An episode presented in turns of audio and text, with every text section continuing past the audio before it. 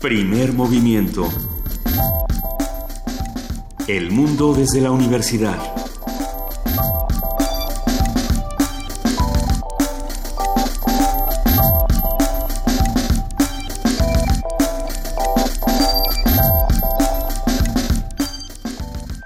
Siete de la mañana con seis minutos. Yo soy Juana Inés de ESA. Ya estamos en primer movimiento de esta mañana de viernes 17 de febrero. ¿Cómo estás, Luisa Iglesias? Queridísima Juana Inés de ESA, eh, los audífonos que tengo puestos me hacen escuchar el mundo como si fuera una realidad industrial eh, bastante interesante. Ahorita, ahorita les voy a, le voy, a mover tantito. Eh, pero sucede que, que estamos viviendo en una realidad muy distinta a la que esperábamos quizá vivir en este 17 de febrero de 2017. El día de ayer esta, esta marcha este Día Sin Latinos dio muchísimo de qué hablar y creo que causó impresiones eh, bastante contrastadas y bueno, llamó muchísimo la atención. En efecto, llamó muchísimo la atención. Eh, fue una una acción concertada de, y, creada en redes sociales y escuchaba en, en la radio un comentario interesante de alguien que decía juzgarlo por si se abrieron tantos comercios o no, o si, o si se vio realmente una, un efecto grande en, en las calles no es no es tan no es tan cierto no es tan positivo porque lo que lo, de lo que estamos hablando es del principio de algo mucho más grande. O sea de lo que estamos hablando es un asunto que se va calentando. Yo pensaba que sí, que de pronto eh, queremos que los, los movimientos sociales, queremos que los cambios sociales se den de maneras muy repentinas, muy automáticas.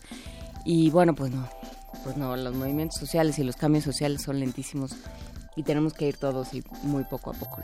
Pero sí, leí algo que me llamaba muchísimo la atención, Juan Inés, y era justamente el asunto de las redes sociales, de cómo en España precisamente los movimientos más importantes de los últimos años se dieron a partir de la unión de las redes sociales, como es el caso de todas las personas que en su momento se unieron a Podemos y, generaron vínculos con Podemos, y que eso es algo que está ocurriendo en Estados Unidos con, con las protestas y con las marchas. Se están dando vínculos muy distintos en redes sociales, independientemente de si algunos tienen que ver con partidos o no lo tengan o no tengan que ver, que en el caso de Estados Unidos claramente no.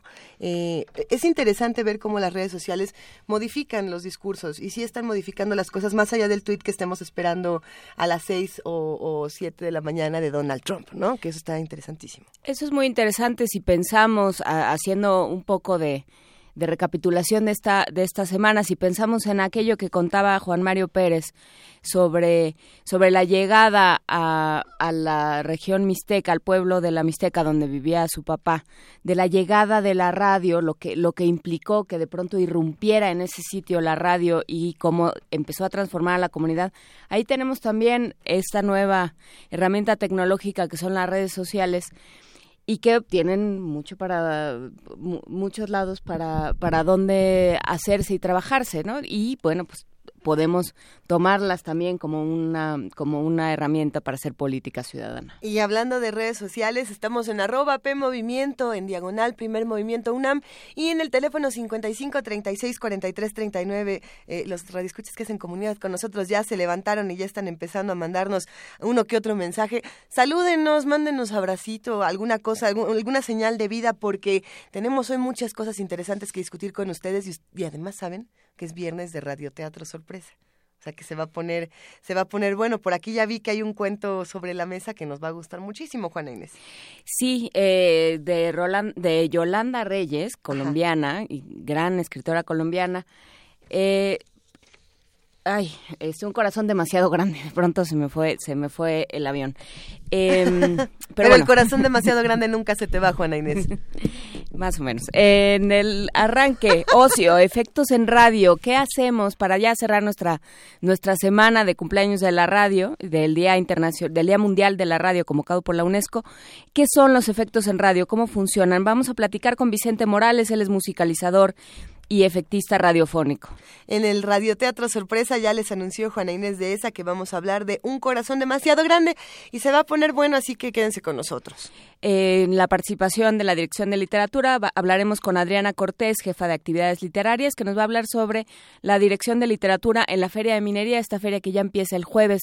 Escúchenos a partir de este jueves en Paradas de Papel de 4 a 6 de la tarde por Radio UNAM. Y a mí me da muchísimo gusto que el día de hoy vamos a hablar con Eric Cámara, quien es coordinador de exposiciones y registro de obra del antiguo Colegio de San Ildefonso, porque hace mucho que no platicábamos con él y siempre nos cuenta otro lado de las exposiciones y alternativas para releer estas mismas exposiciones que podemos visitar muchísimas veces.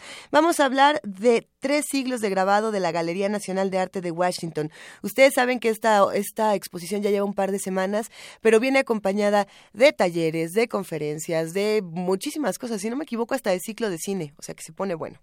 Se pone bueno. En nuestra nota nacional cómo funciona la Auditoría Superior de la Federación y por qué se tarda tanto, porque bueno, de pronto ya muy a toro, pues, a toro pasado un poco lo que nos pasa también con, eh, con los tribunales electorales, ha pasado ya mucho tiempo ya con con la gente quién sabe en dónde y, el dinero quién sabe en dónde, nos, nos salen con, ah, es que hubo muchos desvíos. Bueno, platicaremos con Mariana Campos, coordinadora del programa de presupuesto y rendición de cuentas de México Evalúa. Vamos a hacer una disección de esta Auditoría Superior de la Federación y qué se puede hacer para que realmente funcione. Y vamos a preguntarnos también qué es la museografía. Vamos a hablar con Mauricio Trápaga, arquitecto, profesor, escenógrafo y museógrafo, entre las muchísimas otras cosas que hace. En la participación de la Dirección General de Actividades Cinematográficas, Guadalupe Ferrer nos va a hablar sobre las películas de archivo de la Filmoteca que se presentarán en el FICUNAM. Recuerden que también el miércoles arranca el FICUNAM, este festival de cine, y va a hablar también de la Caja de Pandora, una joya de la cinematografía silente del cine universal. La poesía necesaria te toca a ti, Juana Inés. ¿Estás lista? Eh, sí. Ayer me dijeron de un poema para niños que podríamos leer, pero quedaron de mandármelo, eh, eh, de Neil Gaiman. De Neil Gaiman. Hoy vamos a hablar, hoy vamos a leer otra cosa, ya iremos viendo que si tienen alguna propuesta, sugerencia o lo que sea, por, su, por supuesto nos pueden escribir. Recuerden que ustedes también pueden pueden ser las voces de la poesía necesaria. Ustedes pueden mandar sus audios a primermovimientounam.gmail.com y o más bien, o si no saben cómo hacerlo, escríbanos a primermovimientounam.gmail.com o cualquiera de nuestros puntos de contacto y con todo gusto les iremos dando un tutorial que ya estamos preparando, por cierto, un videito tutorial muy pronto, espérelo, muy pronto. Espérelo. Cerramos primer movimiento esta mañana con una mesa. ¿De dónde son? Una conversación de Alejandra Pérez Globet, coordinadora del Festival Son de Casa del Lago 2017 y jefa de vinculación. Y también vamos a platicar con los músicos Joel Fuentes y Karina Ocampo. Así que los invitamos a que se queden con nosotros de 7 a 10 de la mañana y vamos arrancando con música. ¿Qué escucharemos, querida Juana Inés? Ahora sí, para, que, para arroba unicornio vivo que lo pidió en redes, con 10 años de menos de Silvio Rodríguez.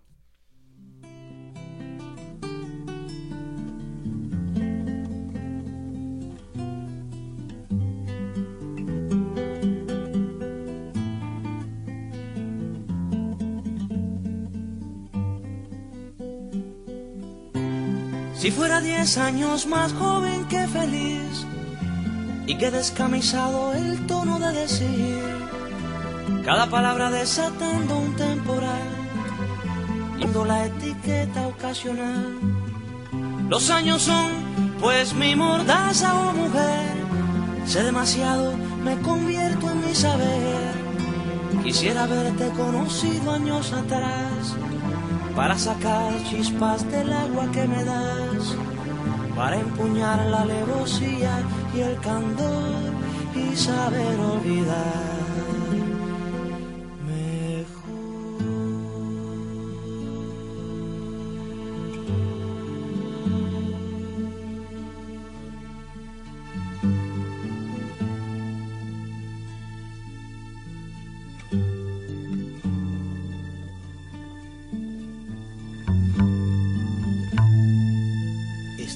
Mujer propone que salte y me estrelle.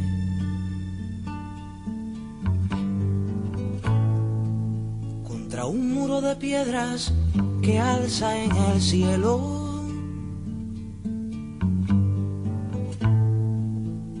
Y como combustible me llena de anhelo.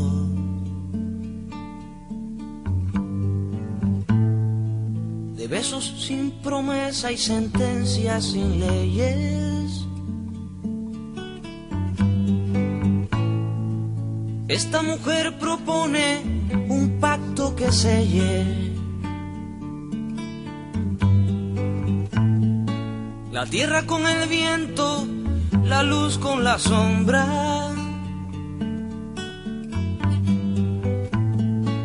Invoca los misterios del tiempo y me nombra. Esta mujer propone que salte y me estrelle.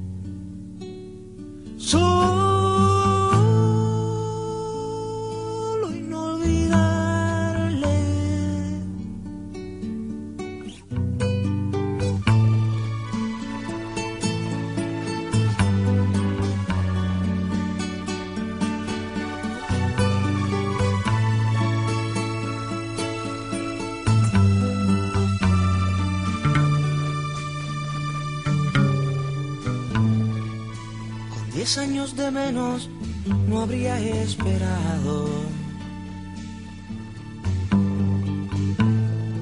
Por sus proposiciones yo hubiera corrido.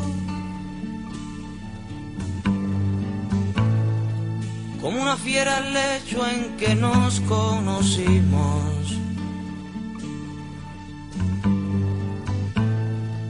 Impúdico y sangriento y alado. Con diez años de menos habría blasfemado. Con savia de su cuerpo quemaría los templos. Para que los cobardes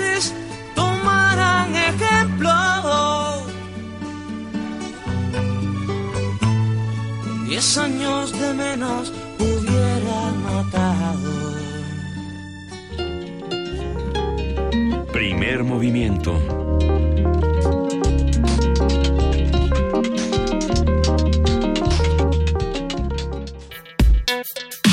Viernes de ocio. La radio es un medio de comunicación privado de información visual. Sin embargo, esta carencia, que podría considerarse por algunos como una desventaja y por otros como una virtud, representa un gran potencial para recrear numerosos ambientes y realidades.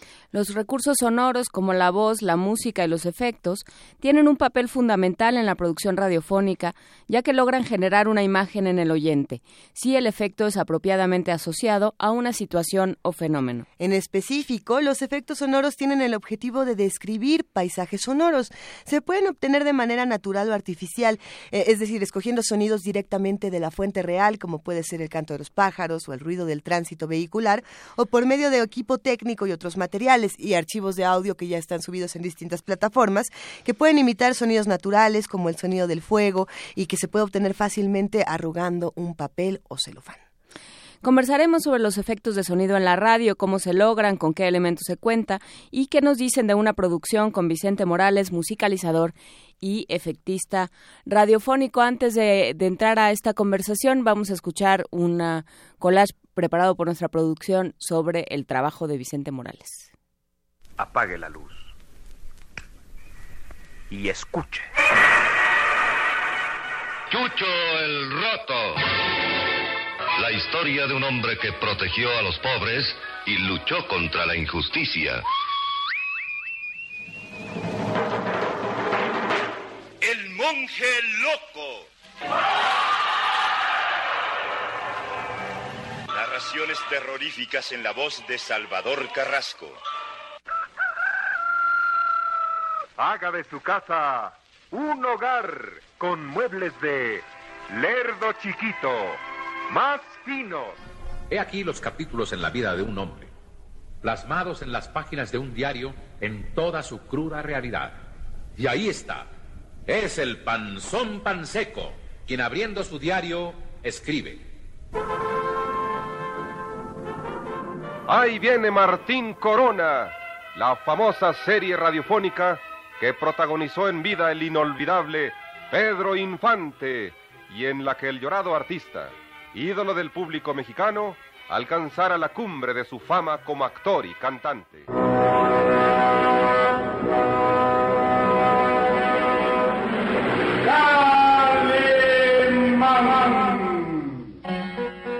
Doña Prudencia Grifel, en el programa favorito de usted. Corona de lágrimas.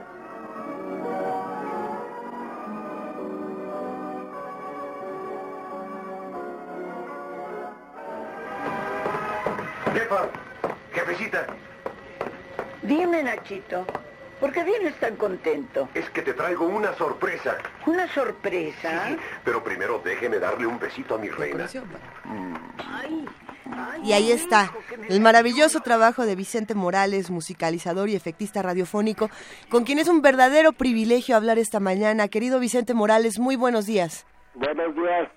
Eh, Gracias por la invitación. Al contrario, muchísimas gracias por permitirnos hablar con usted unos minutos, eh, pensando sobre todo en estas otras radios que existen dentro de la radio y en estos otros sonidos que podemos encontrar. Eh, háblenos un poco, por favor, antes de entrar a este tema de qué se puede lograr con la radio, de su relación con este medio y de su relación co- con la musicalización y con los efectos sonoros que ha sido tan importante para nuestro país. Ajá. Bueno, eh, yo empecé a la radio en 1943 eh, en XTQ, Ujú, en estación hermana. Así es. Eh, y empecé haciendo un programa que se llamaba Para la Mujer, de la señora Consuelo Colón, que era una miscelánea en la cual se eh, ella ha- hacía nombraba la- las recetas de cocina eh, instrumentos para peinados y todo eso. Era para la mujer todo consejos la, la cocina y todo. Claro. entonces cada cada eh, sección tenía un tema musical. Y yo le ponía el disco que todavía era de, de, de pasta de pasta negra de, de 78 revoluciones en una tornamesa de cuatro platos de aquella época le estoy hablando de, de la prehistoria ¿eh? 1943 suena lejano en 2017, pero es muy emocionante saber de todos estos procesos, maestro. Ajá, pues sí, entonces ahí empecé a, a laborar en XTQ. Era a la una de la tarde, que todavía era equipo eh, que no, no, no, no como la tecnología de ahora, ¿no? Ujú. Entonces era, de- era de bulbos todavía. Y, y en el estudio pues, era eh, los micrófonos RCA Victor, modelo 44, y la bala, modelo 77. Estoy hablando de esto porque es muy diferente la cómo se, se transmite ahora, ¿no? Claro. Eh, entonces, eh, pues era más difícil inclusive salir a, a los controles remotos porque había que llevar el equipo P6 y OP7, que cada aparato pesaba 17 o 18 kilos y había que llevarlo a las piernas y viajar en camión para que no se echara a perder el, el equipo que era de bulbos, ¿no? Entonces salía uno al, a cualquier estado y había que llevar línea telefónica porque se transmitía a través de la de la línea telefónica. Entonces era muy difícil. Y ahora con la nueva tecnología pues llevas tu unidad móvil y micrófonos eh, inalámbricos y todo eso pues es muy este mucho más fácil para el operador, ¿no? Y pensando entonces, maestro Vicente Morales, por ejemplo, en lo que pasaba en 1943, eh, haciendo una línea del tiempo de su trabajo, yo me, me quedo pensando, eh, ¿en qué momento, eh, en, en qué momento de la historia radiofónica fue donde usted descubrió que podría ser algo eh, que cambiara absolutamente las cosas en términos de efectos especiales, de música? ¿Cuál es ese trabajo que usted recuerda con más cariño? Ajá. Bu- Bueno, te decía que empecé en esa época ya, ya empezaba, bueno, ya había algunas radionovelas al aire. Sí, eh, claro. Sobre todo en W, sí. que fue la que inició más o menos eh, la radionovela, ¿no? En cuarenta y tantos. Y- Inclusive XCD hacía algunas cosas, pero la radionovela, la seriada, pues fue. Y después este XQ, donde Palmolive tenía eh, este, radionovelas desde la mañana hasta mediodía y luego en la tarde hasta la noche. Entonces, pues entonces me, me llamaron para hacer algunos programas haciendo efectos físicos, eh, donde hacíamos los caballos y hacían la, la, caída de, de, de un cerro. En fin, habíamos inventado algunas cosas. Por ejemplo, un derrumbe era una caja como de eh, eh, tómbola, Ajá. pero lleno de piedras y de platos rotos y en fin. Y se, se le daba vuelta y sonaba, sonaba idéntico, bueno, suena idéntico, ¿no? Pero hay que decirlo, en esa época, maestro, usted debe haber tenido como unos 20 años. Sí, nosotros teníamos un mueble, bueno, yo tenía un mueble donde te iba juntando eh, eh, algún objeto que diera el, el sonido, ¿no? Así es. Que se requería. Por ejemplo, íbamos a la calle, bueno, iba a la calle yo, a juntar eh, cajetillas de, de cerillos para quitarle el, el, el ¿cómo se llama? El, lo cafecito donde se raspa y ese mezclado con polvos de, de clorato que hacía una mezcla de las dos de los dos polvos se le ponía en un papelito una cantidad pequeña y se le ponía una, mon- una moneda encima y con un martillo se golpeaba y suenan igual los más fuertes los balazos ¿eh? así que nosotros pues los elaborábamos ¿no? para hacer las las aventuras de, de el hombre increíble El hombre increíble. y yo le decía increíble que seas hombre Oiga, don Vicente Morales, cuéntenos, eh, ¿cómo elegir cuáles son los efectos que se van, eh, que, que, se, que se quieren? ¿Cómo leían el guion antes? ¿Cómo era el trabajo? Bueno, era muy emocionante.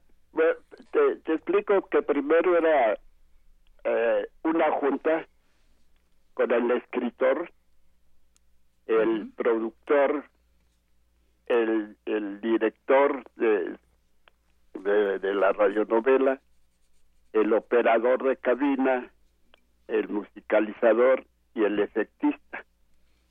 Entonces, eh, se leía el guion, se hacía el casting, se buscaba a todos los actores que eran siete, ocho, nueve, y, y se leía primero y después ya se, se hacía en, con los efectos y la música.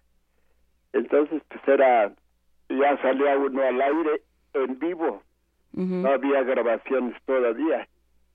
Entonces, es, este, pues era muy emocionante y además muy este, estresante porque había que estar en vivo. Inclusive algunos en, en radionovelas las hicimos con público, que era, eh, por ejemplo, lo de Pedro Infante, que dice ahí lo que anunciaron ahorita, ahí viene Pedro, este, ahí Martín viene Corona. Martín Corona.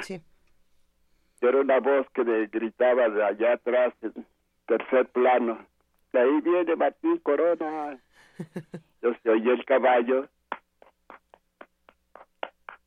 Y este, llegaba el caballo y hacía su relicho y, y eran seis balazos.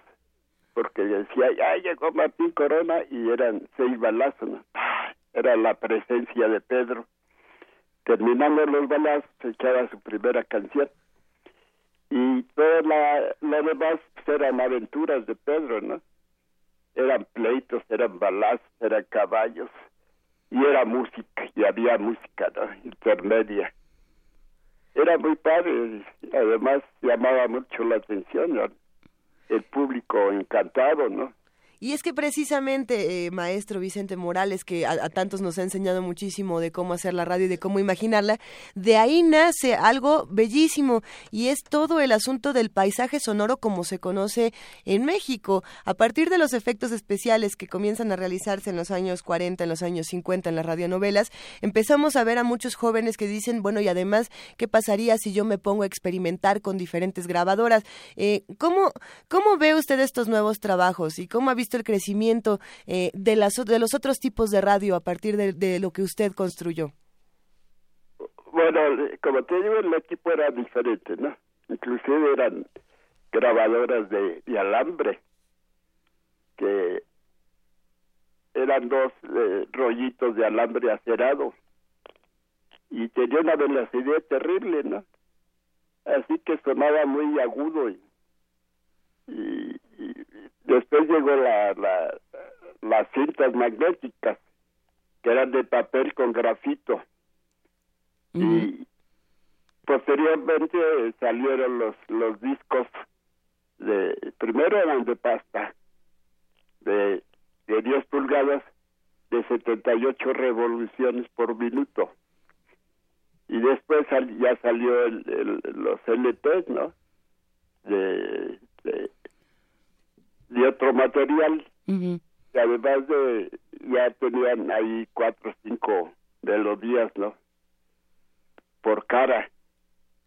Y pues ya había eh, evolucionó muy rápido esto. Y, y este, pues lo facilitó muchísimo a nosotros los musicalizadores también, aparte de los efectos físicos. Es, eh, pues conseguir música adecuada para cada radionovela, ¿no? Por ejemplo, era muy difícil conseguir la música de, de para eh, para Egipto, por ejemplo, de lo de Calimán, que se desarrollaba ahí algunas series en Egipto, en, en, el Tíbet, pues había que buscar, inclusive en las embajadas, iba yo a ver si tenían este tipo de música. Afortunadamente llegó una señora ahí que tenía una librería eh, ahí por reforma y una vez pasando por ahí vi un disco y de, las primeras películas que se grabaron que este que de ahí saca el tema musical para Calimán y muchas otras series, ¿no? Porque ya empezaron a llegar de diferentes películas que la música se adaptaba perfectamente para las radionovelas, ¿no? Y tenía eh, no nomás la música de entrada, sino tenía música dramática, romántica, misteriosa. Todo eso lo buscábamos. Y había que leer el guion había que ver eh, eh, dónde podían meter un fondo musical, eh, un, silencio, un acorde, en fin, la musicalización es eh, muy creativa, ¿no? Igual los efectos físicos, de nuestro trabajo es, es muy creativo, hay que inventar inclusive, nosotros inventamos las, bueno, no inventamos, teníamos puertas de automóvil empotradas en una madera que se podía correr con ruedas para ubicarle en los estudios. Las puertas de, los coches de, coches antiguos y modernos no de aquella época. Además eh, para las cosas eh, misteriosas teníamos este un rechinador que es como un, un este, eh, de los boleros con, con un, un, hoyo en medio y una cinta de piel y una manija, ¿no? Se le ponía breva, brea y le das vuelta a la manija y, y rechinan. Entonces llegaba el monje loco con sus pasos y abría la puerta y se oía el rechinido. Entonces, pues, eh, eh, como esa, algunas cosas, ¿no? Antes no había la tecnología como para dar eco o reverberación.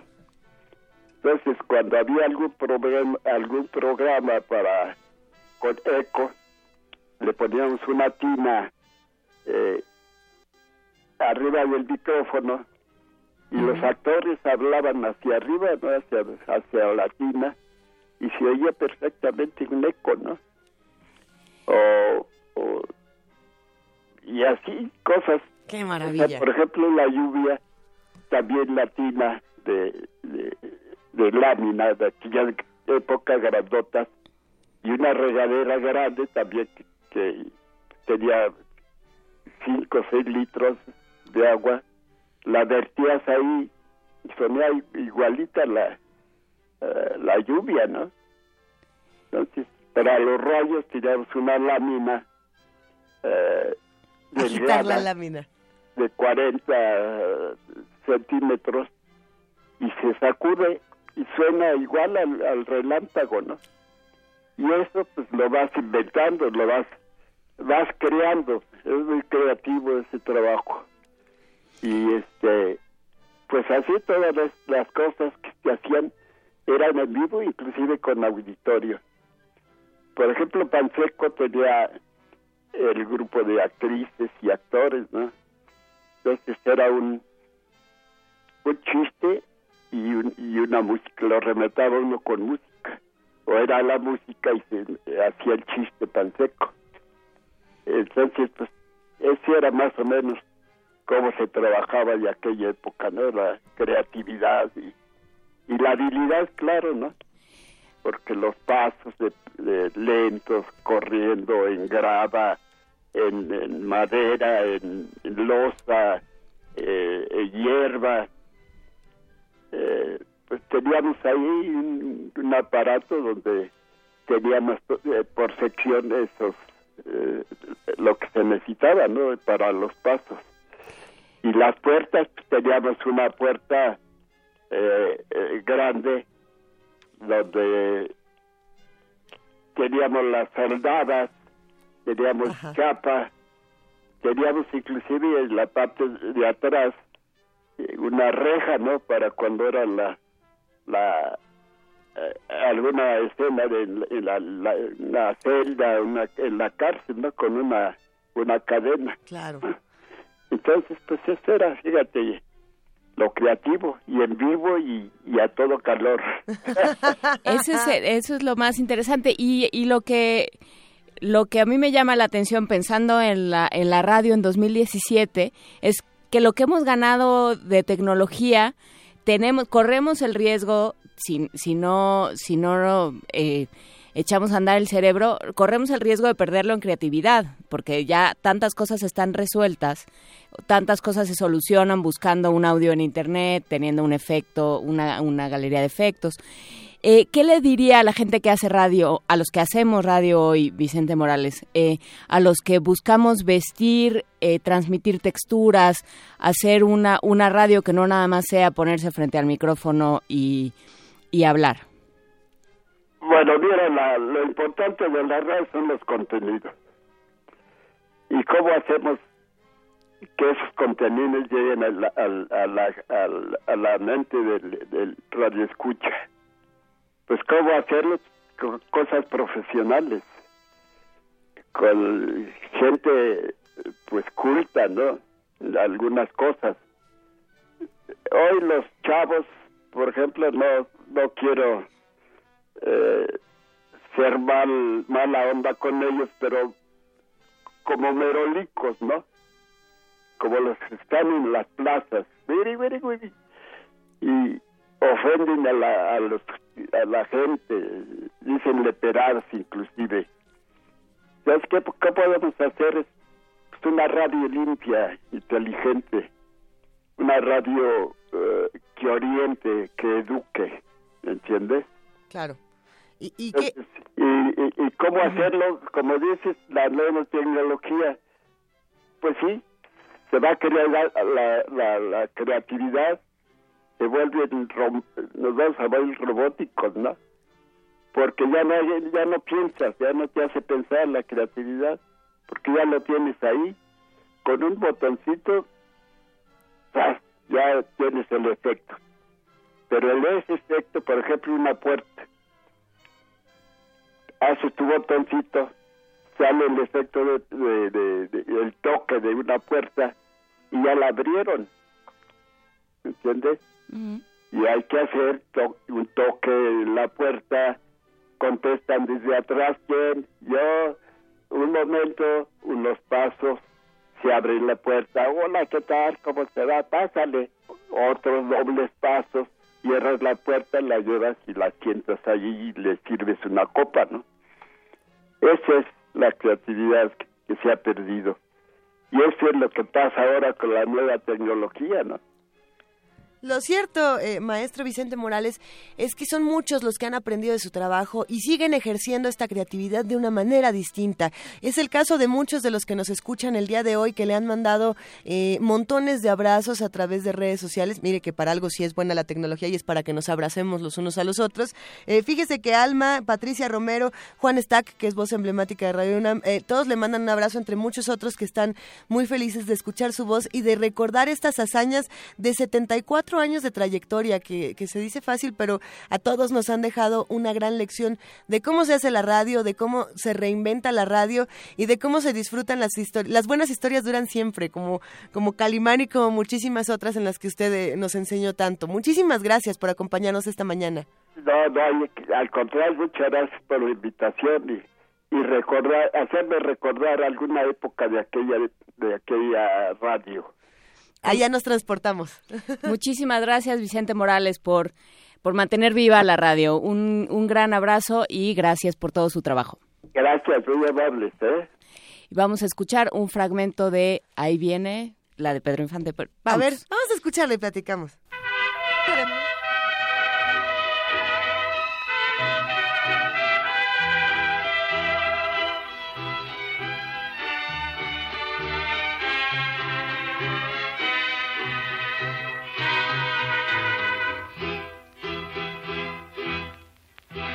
También de dolor se canta cuando llora no se puede. Estos versos lo atestiguan que son canto que me duele. Sin oírme me condenas y bien sabes que te quiero, que mis lágrimas son penas y peno porque te espero perdón no pido. La cervecería modelo de México, la planta cervecera más grande y más importante de América Latina, creadora de la gran compañera Corona Extra, la bebida que hace más grata la vida, y su concesionario, distribuidora modelo de Matehuala, tienen mucho gusto en presentar. Ahí viene Martín Corona la famosa serie radiofónica que protagonizó en vida el inolvidable Pedro Infante y en la que el llorado artista, ídolo del público mexicano, alcanzara la cumbre de su fama como actor y cantante. Esta serie, ahí viene Martín Corona, llegará a ustedes en forma diferida a base de las grabaciones que bajo el patrocinio exclusivo de Corona Extra se tomaron entonces de cada uno de los programas, con los mismos artistas y con los mismos locutores, tal como se oyó en su forma original y viva, inclusive con los mismos textos comerciales. Acompañando al inolvidable Pedro Infante, oirán ustedes, cuando apenas iniciaban su carrera artística, actores que ahora ya son famosos, entre ellos a Lalo González el Piporro y a Irma Dorantes, Reciban ustedes el obsequio de esta joya de la radiodifusión mexicana como testimonio de gratitud de la Cervecería Modelo de México y de su concesionario por la preferencia que dispensan a la gran compañera Corona Extra, la más fina de todas las cervezas.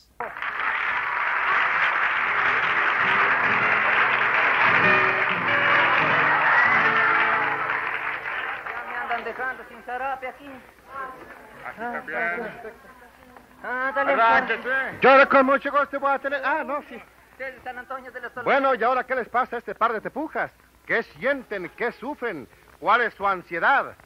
Los vemos nerviosos, entristecidos, angustiados, este, hambriados, azorrillados, aca- oh, pues pasaré, atarugados, idiotizados, este... Bueno, vamos a ver qué les pasa, escuchemos. Por ¿Qué- qué favor, pasa? ¿Qué señor. pasa? ¿Qué quieren? Por favor, dejen usted pasar. Queremos ver al señor Martín Corona, alias Pedro Infante. Válgame Dios, ¿qué muchachos tan piriches? Están hablando con el piporro, yo les digo que no se puede.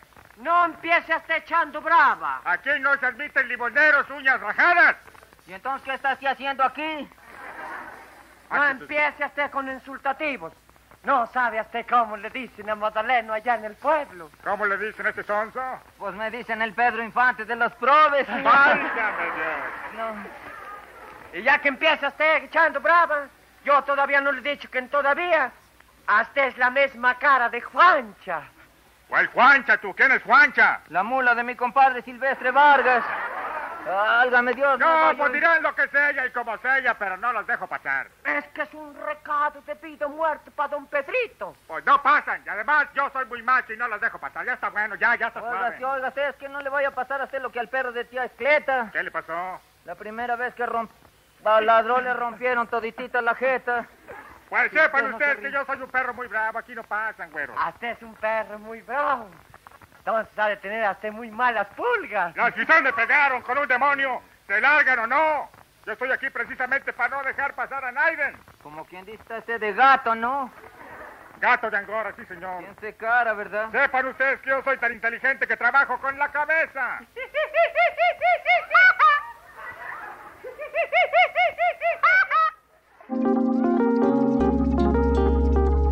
Primer movimiento. Hacemos comunidad.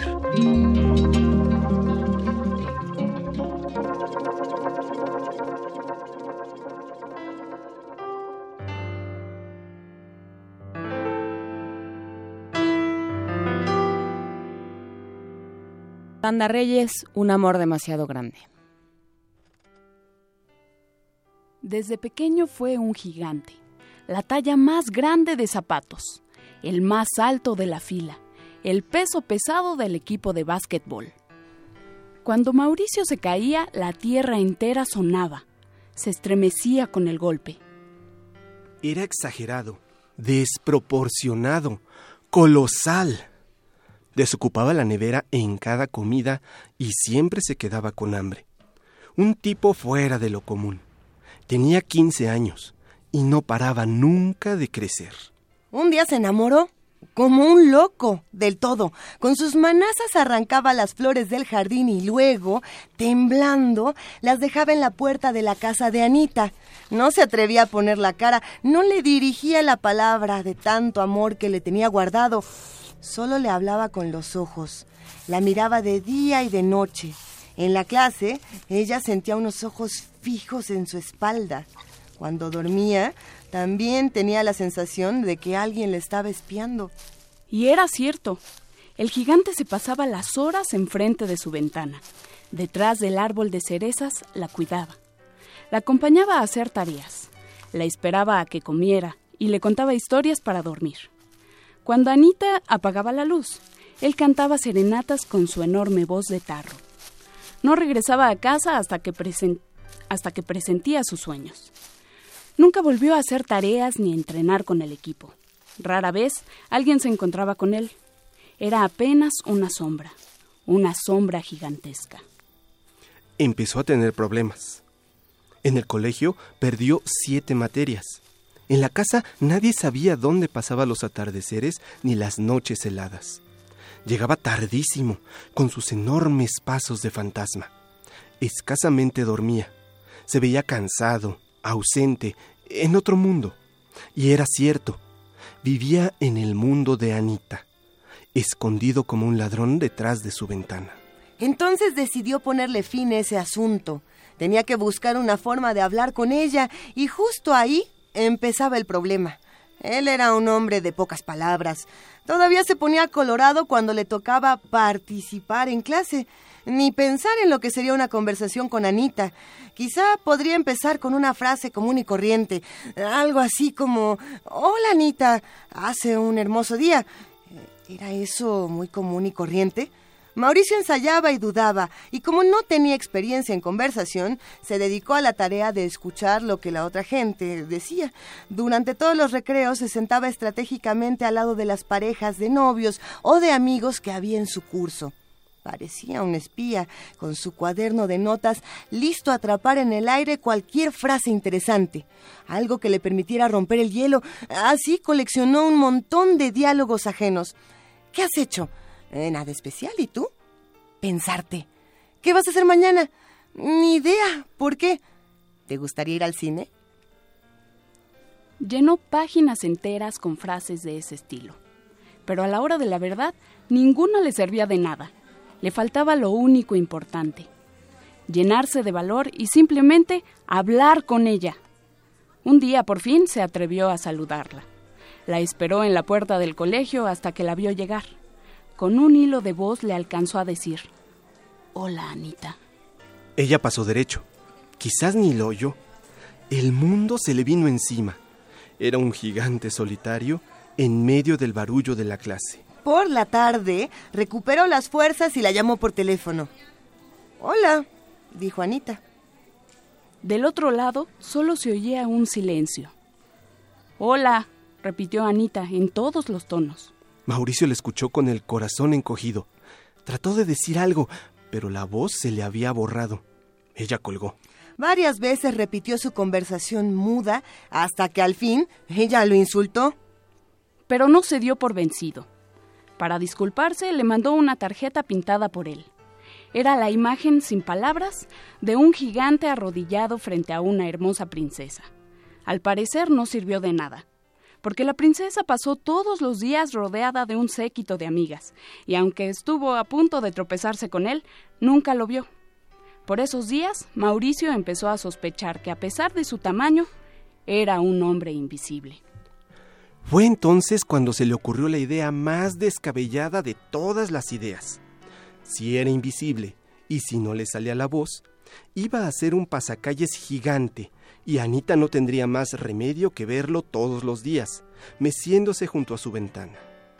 Gastó seis metros de tela y un tarro de pintura roja solo para decirle, Te amo, Anita. Nada más, así de simple. Lo difícil vino después.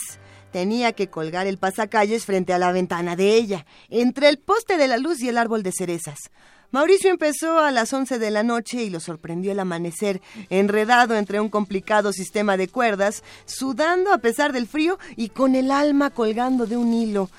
¿Cómo hace de falta un amigo en momentos así? pensaba Mauricio, sentado en una rama del árbol de cerezas.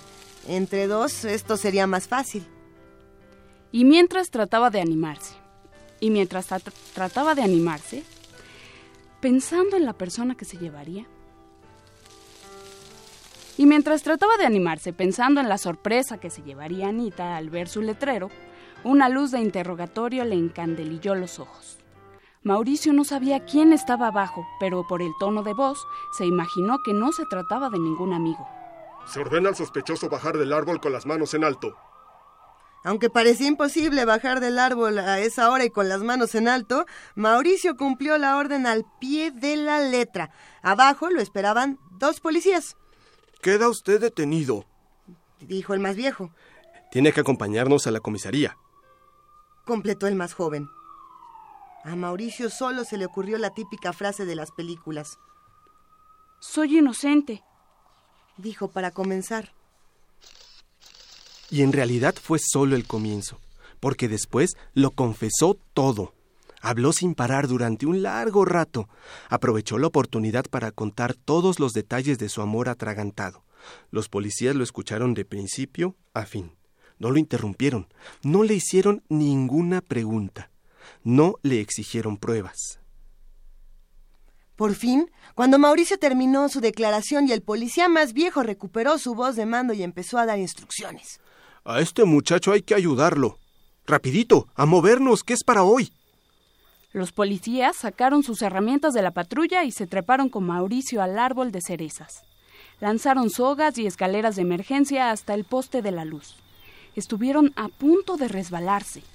Entre los tres lograron coordinar un arriesgado trabajo de equipo. Fue intenso, peligroso y apasionante. Por fin, a las seis en punto de la mañana, la operación Letrero estuvo concluida y un amor exagerado quedó flotando en el aire. Después de unos minutos, la ciudad se despertó. Todos, absolutamente todos, salieron a admirar el pasacalles más hermoso que jamás existió. Las vecinas murmuraron, los muchachos le tomaron fotos, las amigas de Anita lo miraron con envidia. El tráfico se puso imposible y la fila de curiosos fue aumentando durante todo el día. Anita, mientras tanto, con las cortinas cerradas, se agazapaba entre las cobijas y se tapaba los oídos para no escuchar semejante alboroto frente a su ventana. Tenía miedo. Era pequeña y meñudita y soñaba, simplemente, con un amigo. Con alguien que la mirara a los ojos y la tomara de las manos y la llevara, si acaso, a comer un helado.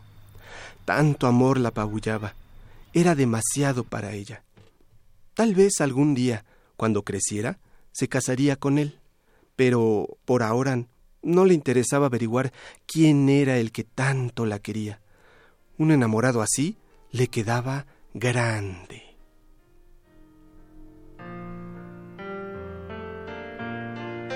De Yolanda Reyes, Un corazón demasiado grande.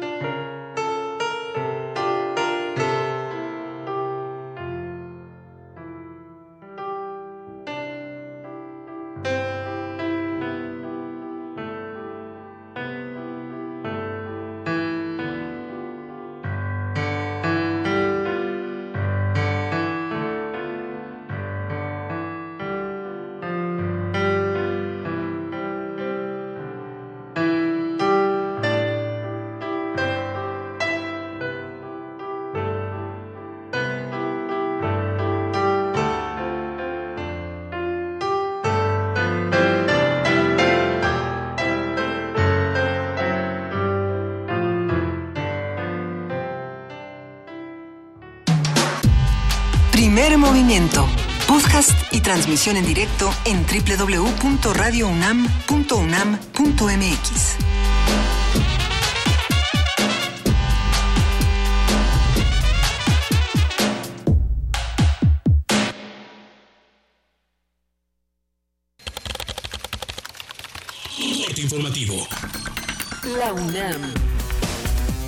Desde Washington, la Asociación de Universidades Públicas de Estados Unidos manifestó su rechazo al intento del presidente Donald Trump de prohibir la entrada de inmigrantes de diversos países del mundo a su territorio. Peter McPherson, presidente del organismo, advirtió que la dimensión de esa decisión va más allá de su impacto inmediato. Al referirse a México, indicó que las universidades de nuestro país se enriquecen y fortalecen con el talento, visión y cultura de los estudiantes, académicos e investigadores internacionales. En la misma dirección, en documentos por separado, los rectores de distintas universidades como las de Texas en Houston, la de Indiana, la de Arizona y de Texas State manifestaron su compromiso y apoyo a la Universidad Nacional Autónoma de México para ayudar a los estudiantes mexicanos que pudieran ser expulsados de la Unión Americana. Nacional. La Procuraduría General de la República investiga el hallazgo de 4 millones de pesos en la cajuela de un vehículo oficial de la Dirección de Inmuebles y Mantenimiento del Consejo de la Adjudicatura Federal, que está a cargo de Francisco Pérez Quesada. Lorenzo Portilla, titular del órgano de fiscalización superior, informó que el presunto desvío de recursos de la administración de Javier Duarte suma 55 mil millones de pesos. Andrés Manuel López Obrador, presidente nacional de Morena, realizará una visita a la Academia Comunitaria Benito Juárez de Chicago para hacer campaña en defensa de los migrantes. Se trata de la segunda gira del año del tabasqueño por Estados Unidos. Al participar en la reunión del G20, Luis Videgaray, secretario de Relaciones Exteriores, llamó a mantener esquemas de cooperación conjunta para proveer recursos que permitan impulsar un desarrollo más acelerado a las regiones. Economía y finanzas. El secretario de Economía, Delfonso Guajardo, afirmó que la discusión del Tratado de Libre Comercio de América del Norte debe ser trilateral. El tratado es trilateral. Hay temas que no se pueden bilateralizar. Les doy un ejemplo. Un tema muy importante son las reglas que determinan el contenido regional de un proceso productivo, que son las reglas de origen. Esa discusión tiene que ser trilateral.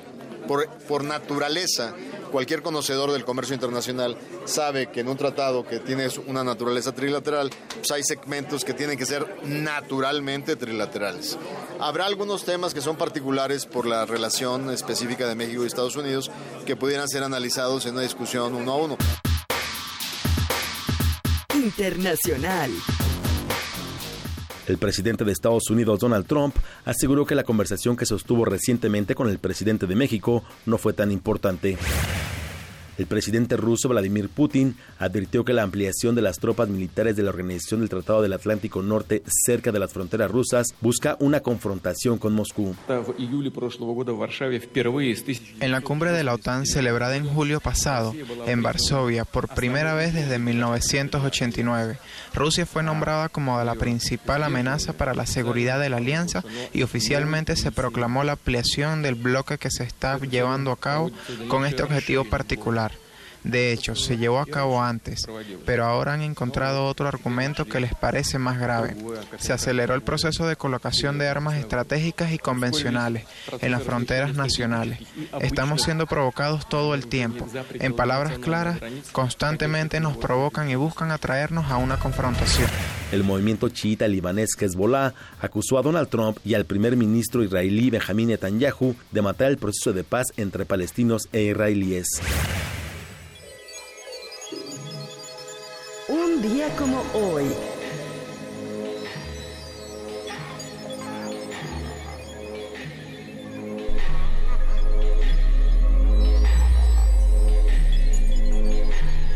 En 1913, el inventor estadounidense Thomas Alva Edison presentó en un teatro de Nueva York la primera película combinada con el fonógrafo, precursora del cine sonoro.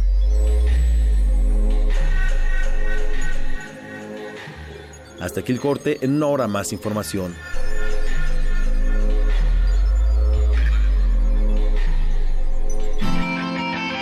Radio UNAM, clásicamente informativa. Cierra los ojos. Deja que el mar Báltico te lleve al encuentro de Aki Kaurismaki. En febrero, Cineclub Radio Cinema trae para ti Sombras en el Paraíso, Ariel, Contraté un asesino a sueldo y La vida bohemia. Miércoles de febrero a las 18 horas. Adolfo Prieto 133, Colonia del Valle. Ven y conoce la lente de este cineasta finlandés. La creencia dicta que cualquier conjuro o maldición ejecutado después del atardecer aumenta su fuerza conforme se acerca a la medianoche. Para aumentar su sonido, Carpe Noctem. Sintonízalo ahora los viernes a las 0 horas por el 96.1 de FM. La noche es la mitad de la vida y es la mejor mitad. Radio 1. Le preguntamos a niños de diferentes lugares qué significa la familia para ellos. Familia es mamá, papá, mi hermana y yo. Es estar juntos y ayudarnos siempre. Es cuando se enamoran y se casan. Es cuando me abrazan y me protegen. ¿Y crees que la familia es tan poderosa que puede lograrlo todo? Todos juntos, sí podemos. Sí, las familias tenemos superpoderes. Sí se puede. Por el futuro de nuestros hijos defendamos los valores de la familia. Encuentro Social, somos la opción de tu familia. En febrero, escucha lo nuevo que descargacultura.unam tiene para ti. Estrenos. Hablemos de ópera con Gerardo Kleinburg. Descubre cómo Giacomo Puccini compuso una de sus óperas estelares, Madame Butterfly. Empieza a armarse el proyecto de convertir Madame, todavía Madame Butterfly, en una nueva ópera del compositor italiano. Visita www.descargacultura.unam.mx Una orquesta en la cocina cuarteto de cuerdas en el auto y un violonchelo solista sentado en el sillón favorito de la sala. Orquesta Filarmónica de la UNAM. Desde la sala Nezahualcóyotl. Escucha los conciertos los domingos al mediodía. Desde la comodidad de tu casa. 96.1 FM. Radio UNAM. Puedes contagiarte de influenza y contagiar a los demás en cualquier parte. Por eso, es importante vacunar a niños de 6 meses a 5 años, adultos mayores de 60 años, embarazadas, personal de salud y personas con enfermedades crónicas no controladas. La vacuna es segura y gratuita. Infórmate en www.gov.mx diagonal salud. Secretaría de Salud. Gobierno de la República. Este programa es público, ajeno a cualquier partido político. Queda prohibido el uso para fines distintos a los establecidos en el programa. En un mundo desigual e intolerante, ¿cuál es la línea que nos separa del otro? Sin margen. Borramos fronteras. Acompaña a Luisa Iglesias y conoce los ecos de la diversidad social. Todos los jueves a las 12 del día por el 96.1 de FM. Radio UNAM. La noche es para la resistencia. Los viernes para celebrar la vida. ¿Cómo empiezas el fin de semana? En resistencia modulada queremos saber. El buscapiés. La radio brújula para las noches de viernes. Haz que tu fiesta suene en el cuadrante todos los viernes 23 horas por el 96.1 de FM. Radio UNAM. Primer movimiento. Hacemos comunidad. Son las 8 de la mañana con 8 minutos de esta segunda hora de primer movimiento y estábamos todos muy contentos contando nuestras propias historias de amor aquí fuera, fuera del aire, eh, de amor y de rechazo y de los que hemos hecho alguna vez eh, una cosa como colgar carteles, llenar las casas de papelitos. Eh, los que nos escuchan hacen comunidad con nosotros. ¿Han hecho alguna de estas cosas? Porque la productora Frida Saldívar tiene unas historias buenísimas. Aquí Juan Inés estaba contando otras. Paco dice que él como el gigante también se ha trepado de los postes para colgar eh, carteles de amor. Ya me vio como que no es cierto, pero sí es verdad. Y así todos tenemos. Arturo, ¿tú tienes una historia de amor? que también dice que dos, dos. Cuéntenos cuáles han sido estas historias. Vania Nuche tiene unas en redes sociales. No, tampoco, que no. Vamos a ver qué, qué, otras historias tienen por aquí y seguir platicando de todas las cosas que se discuten precisamente en la universidad. De hecho, tenemos una llamada por ahí. Claro que sí, está en la línea, se lo agradecemos muchísimo y le agradecemos la paciencia. Adriana Cortés, jefa de actividades literarias de la Dirección General de Literatura de la UNAM. Adriana, ¿cómo estás? ¿Ya lista para minería? Ya, ya, ya, ya, ya, más, más que lista, ya estamos listísimos, ya casi con la mesa puesta porque pues ya, ya, ya se aproxima. Ya se aproxima y como estábamos contando, querida Adriana, las mejores historias están en estos libros y están eh, en esta oralidad que se transmite y que afortunadamente en la Feria del Libro de Minería compartimos entre todos. Cuéntanos, ¿qué va a pasar con la Dirección de Literatura en la Feria de Minería? ¿Qué vamos a ver? ¿Cómo nos acercamos? Bueno, pues claro que sí, les cuento, Juana Inés y, y Luisa, y muchas gracias por el espacio que nos dan para promover nuestras presentaciones en, en esta emisión que es la número 38, ya de la FIL del Palacio de Minería. ¿Qué cosa? Sí, qué cosa, ya 38 años. Pero, pero 38 años de la también, eh, de muchísima creación. Y hay que decirlo, Adriana, la Dirección de Literatura ha sido una pieza fundamental para Primer Movimiento, para su crecimiento y para que aprendamos muchísimo de ustedes. En esta ocasión, ¿qué vamos a aprender? Pues fíjate que, que en esta ocasión tenemos algunas publicaciones, es un libro de, de crónica, es la, la, primera publicación de la que les voy a, a comentar esta mañana a ustedes, a, a nuestros radioescuchas, a quienes les doy eh, los buenos días también, buen viernes. Uh -huh. Este libro de crónica eh, de, contiene 17 crónicas de, pues bueno, ahora sí que de, de autores eh, muy, muy relevantes en, en lengua castellana. Por ejemplo, miren, una probadita, porque que no voy a mencionar a todos. Tenemos a Alejandro Almazán, Martín Caparrós, Diego Fonseca de Argentina, Leila Guerriero, Alma Guillermo Prieto, Andrés Felipe Solano, Magali Tercero, a Juan Villoro, nada más y nada menos. Pues bueno, a muchos más autores. Pero yo lo que les quiero comentar es que a mí me toca la suerte de estar junto a la editora porque yo estoy en, en un cubículo. Bueno, mi, oficina está junto a la editora de, de Crónica.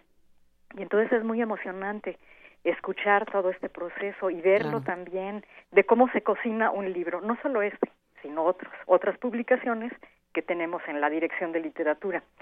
En este caso particular de Crónica, yo vi cómo llegó Felipe Restrepo Pombo, quien es el compilador, él es colombiano, es escritor, es editor, cronista también muy, muy destacado, verlo cómo llegaba a las oficinas de la Dirección de Literatura y ponerse de acuerdo con la editora Marta Santos para seleccionar pues ese, esta, estas crónicas que contiene el libro, que es el primer tomo, el primer tomo de, que es crónica número uno, va a ser toda una colección por iniciativa de nuestra directora, la doctora Rosa Beltrán, que por cierto, déjenme comentarles que estamos de manteles largos.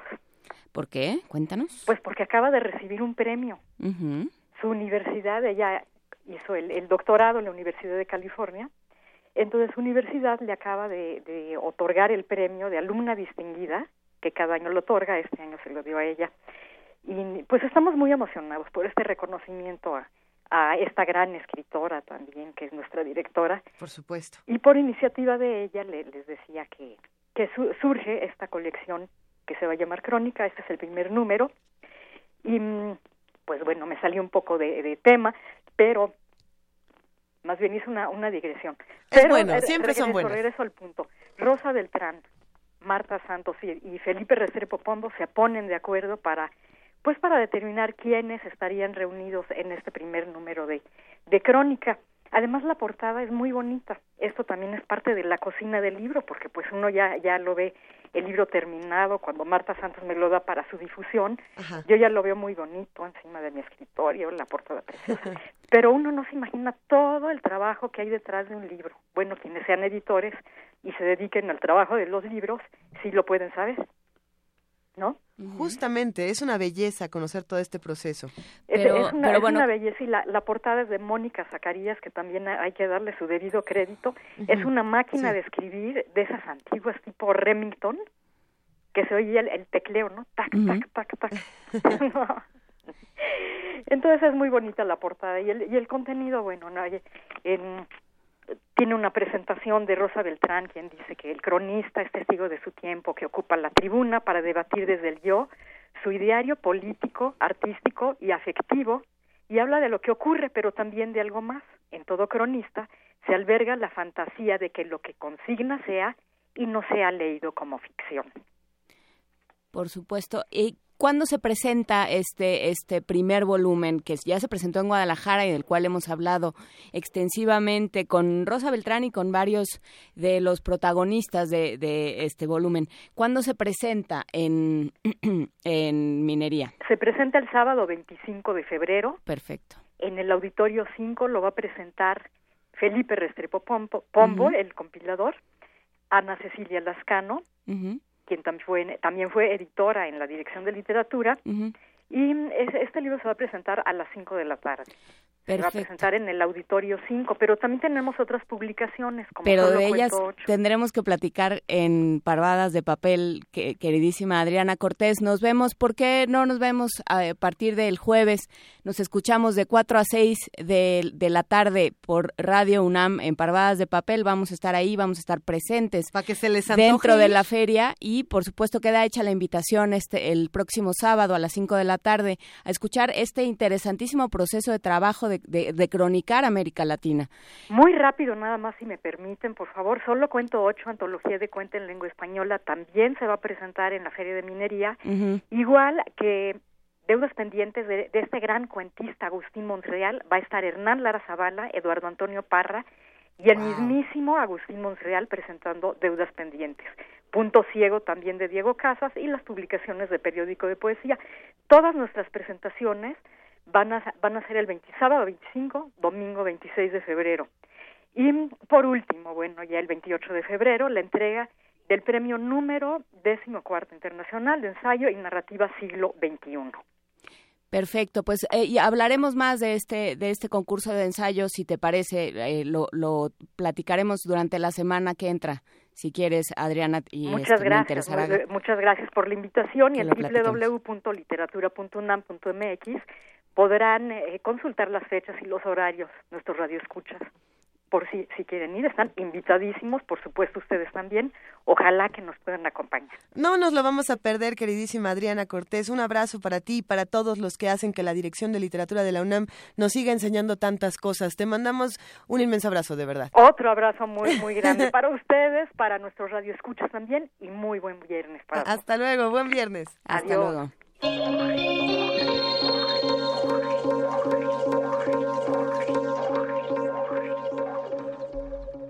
Y como lo decíamos al principio de este programa, nos da muchísimo gusto escuchar esta mañana a Eri Cámara, coordinador de exposiciones y registro de obra del antiguo Colegio de San Ildefonso. Querido Eri Cámara, hacía mucho que no hablábamos. ¿Cómo estás? Buenos días. Así es, buenos días eh, y buenos días a su auditorio. Me da gusto que reiniciemos. Nos da muchísimo gusto. Oye, ¿cómo va todo? ¿Y cómo va todo con tres siglos de grabado de la Galería Nacional de Arte de Washington? Pues es una excelente selección eh, de la Galería Nacional de Washington que nos resume tres siglos de esa técnica traído por eh, migrantes británicos, uh, franceses, alemanes e italianos y posteriormente la contribución de los maestros muralistas mexicanos en lo que es el arte norteamericano moderno y contemporáneo.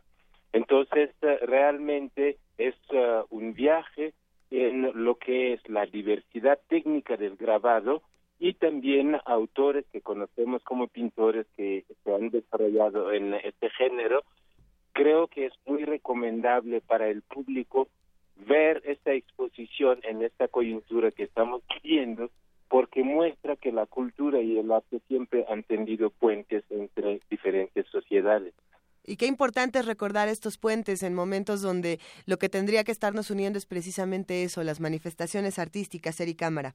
Así es, porque en esta exposición, por ejemplo, algunos podrán ver cómo Pollock siguió a Orozco durante su juventud y bajo la influencia de Orozco trabajó porque Orozco era compañero de su maestro Thomas Hart Benton. Y también pueden ver a Joseph Albers, quien vivió aquí en México, fotografió los monumentos históricos que convirtió finalmente en una abstracción que redundó en el homenaje al, cuadrado. Tantas cosas hay que ver en esta exposición porque distribuye mucha historia de la evolución del arte, no solo del arte norteamericano, sino del arte universal. Eh, todo esto está en el antiguo colegio de San Ildefonso. Eric Cámara, eh, estas son, son obras que difícilmente, son obras y aproximaciones teóricas que difícilmente vemos, eh, veremos en otro sitio. En otros momentos también, porque me parece muy importante el vínculo que establece esta exposición, sobre todo en periodos históricos en que en México y Estados Unidos produjeron muchos intercambios y mucha influencia. Por ejemplo, Elizabeth Catlett, que es norteamericana, afroamericana, pues se naturalizó mexicana y participó en el taller de la gráfica popular. Mariana Jampolsky es otra que podría mencionar que venía de Chicago y aquí evolucionó. Pablo O'Higgins y muchos otros. Entonces, esta exposición es una oportunidad para recordar esos lazos incorruptibles. Perfecto, va a estar esta exposición hasta cuándo, a partir de cuándo y hasta cuándo, Erika Mara. Pues esta exposición ya inició la semana pasada y va a estar hasta abril. Y aprovechando, es la última semana de China no es como la pintan. Así es. Y es una exposición que no hay que perder porque muy pocas veces hemos tenido la oportunidad de ver la, la contemporaneidad y la modernidad de una China en transición. Perfecto, pues queda hecha la invitación. Las, todos los detalles están en la página de San Ildefonso, www.sanildefonso.org.mx. ¿Sí? Pues eh, les invito realmente a que disfruten esta última semana de China, no es como la pintan, y ver la exposición de tres siglos de grabado de la National Gallery. Muchísimas gracias, Eric Cámara del, del antiguo Colegio de San Ildefonso. Un abrazo y gracias de estar, por estar de nuevo con nosotros. Igualmente, un abrazo a su auditorio. Gracias, hasta luego. Gracias, gracias. Primer movimiento.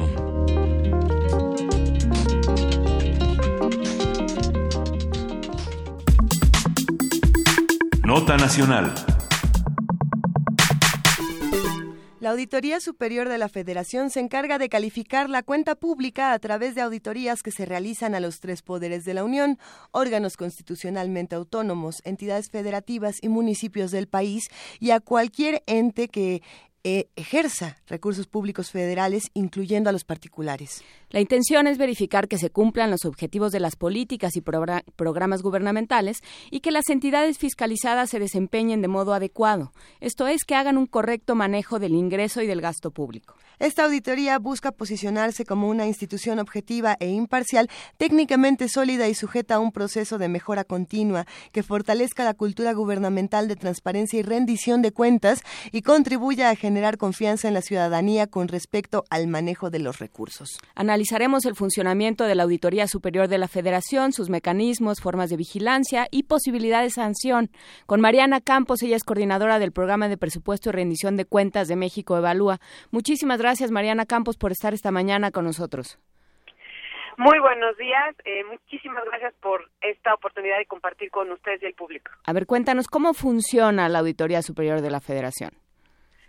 Bueno, la Auditoría Superior de la Federación es el órgano técnico del Congreso, es un órgano autónomo con capacidad de gestión eh, autónoma, independiente, y eh, ellos están encargados de la auditoría externa, de fiscalizar el uso de los recursos públicos, como tú mencionaste, también verificar el cumplimiento de los objetivos y las metas de los programas y de los proyectos públicos. Eh, y bueno, está pasando por una importante transición. eh, eh, su actuación está en, en, transición porque, como tú sabes, se aprobó una reforma al Sistema Nacional Anticorrupción y una de las piezas clave de este sistema es sin duda la Auditoría Superior de la Federación. Entonces, eh, la ley de fiscalización sufrió una reforma el año pasado, eh, pues para apuntalarla con sus eh, digamos, con el nuevo sistema anticorrupción. Para que todos estemos en lo mismo, Mariana, ¿esta reforma de qué se trata? Esta reforma lo que trata es de generar un andamiaje institucional eh, que tenga una misión, que es la de implementar las políticas anticorrupción. Eh, en un momento se había hablado de tener un órgano anticorrupción, uh -huh. pero eh, afortunadamente este, se reivindicó el camino porque lo que se busca más bien es que exista una coordinación con los controles institucionales eh, encargados de la fiscalización y entonces se creó un comité coordinador anticorrupción con instituciones que ya tenemos hacerlas funcionar mejor. Eh, eh, dentro de estas instituciones se encuentra eh, la Auditoría Superior de la Federación, se encuentra también el Tribunal Administrativo, se, eh, se encuentra el Servicio de Administración Tributaria, la Secretaría de la Función Pública, eh, está una nueva fiscalía, que es la Fiscalía Anticorrupción, uh -huh. y eh, sin precedentes, pues se encuentra un ciudadano sentado en este comité, que es representante del Comité eh, Ciudadano, ¿no? Y este Comité Ciudadano es el encargado de vigilar y de, eh, de exigir cuentas de que eh, se lleven a cabo los trabajos, ¿no? Y sí. eh, se lleven a cabo las sanciones y se esté persiguiendo la corrupción. Oye, Mariana, y a ver, ¿qué es lo que pasa? Eh, de pronto a todos nos llegó esta noticia por diferentes medios o redes sociales eh, que, que, empezaba con la siguiente frase y era, un cochinero en la cuenta pública. Esto es lo que encontró la Auditoría Superior de la Federación. Eh, ¿Qué fue lo que pasó ahí? Cuéntanos un poquito, por favor, porque desde el encabezado todos nos quedamos boquiabiertos. Claro que sí, mira, la Auditoría Superior de la Federación, eh, cuando audita las cuentas públicas, puede emitir distintas acciones y observaciones con respecto a sus auditorías. Y estas acciones eh, y observaciones van desde cosas leves, o sea, eh, señalizaciones u observaciones leves, como puede ser, se puede emitir una recomendación de que eh, documentes mejor tu información o, en fin, cuestiones como ligeras, ¿no? Uh -huh. Pero eh, la gravedad de las observaciones va incrementando. De tal manera que la auditoría, además de pedirte aclaraciones, te puede empezar a señalar que hubo eh, algún desvío de recursos, ¿no? O algún daño al erario. O un es más, se dice formalmente un presunto daño al erario, ¿no? Entonces, ahí empiezan las observaciones graves. Y eh, este tipo de daños, eh, la auditoría los cuantifica en el momento en que cierra su ejercicio de auditoría. Y existe un ciclo, es decir, va a haber, después de estas señalizaciones y de estos montos, las eh, los entes fiscalizados van aclarando qué sucedió. Por supuesto hay algunos que pueden aclararlo, pero hay otros que no terminan aclarando y entonces estos son los montos que eh, la auditoría de finca y exige que sean devueltos al erario, por supuesto con los intereses correspondientes, ¿no? Como estos 165 mil millones de pesos del gasto del gobierno federal, más o menos. Así es. Okay. Así es. Entonces, o sea, ese monto, no, ese monto todavía va a ir en aclaración durante eh, los próximos días y meses, va a estar continuamente en aclaración, pero lo que no se aclare y la auditoría eh, considere que tiene una, eh, digamos, cometiste ya un acto o una falta grave administrativa, pues está sujeto a un proceso penal y entonces ella también puede solicitar la acción penal de, de la Procuraduría. Entonces, eh, pues sí, son eh, es una cantidad importante, por supuesto, la que nos dice. Eh, hay que tomar en cuenta que una parte importante también de estos daños se hacen en el erario federal, pero con la gestión de los gobiernos locales. Entonces, reiterativamente vemos, por ejemplo, que los gobiernos locales tienen muchas observaciones graves y bueno, pues en el presupuesto nuestros diputados y nuestro poder ejecutivo siguen dándole recursos a estos gobiernos sin hacer mucho al respecto de su capacidad de gestión y de gasto, ¿no? Sí, eh, que ahí es donde donde creo que está creo que se atoran un poco porque bueno nos, nos acabamos ya ya nos ya nos enteramos que ya es algo no ya nos enteramos de montos ya nos enteramos de a dónde se va el dinero ya ya sabemos dónde están los problemas. Pero lo que no lo que no acaba de quedar claro y a lo mejor es es un problema de percepción mía Mariana Campos a lo mejor es un problema de comunicación de que no se nos ha explicado bien es y lo que luego qué pasa ¿no? O sea, porque tampoco es que puedas castigar a un gobierno sin mandarle recursos porque porque hay programas que se quedan sin cubrir, etcétera, pero entonces ¿qué haces? O sea, ¿cómo cómo operar este mecanismo de tal manera que realmente puedas eh, acabar con el problema, ejercer sanciones ejemplares, este, sí, sí, eh, controlarlo de alguna forma. ¿Qué modelos existen? Mira, por un lado, precisamente esa es la razón también del Sistema Nacional de Anticorrupción, por eso también es nacional, porque es un sistema que pretende eh, estar a nivel nacional y con estándares a nivel nacional, de tal manera que cada estado va a tener su propio sistema estatal anticorrupción, supuestamente a imagen y semejanza del, del nacional, ¿no?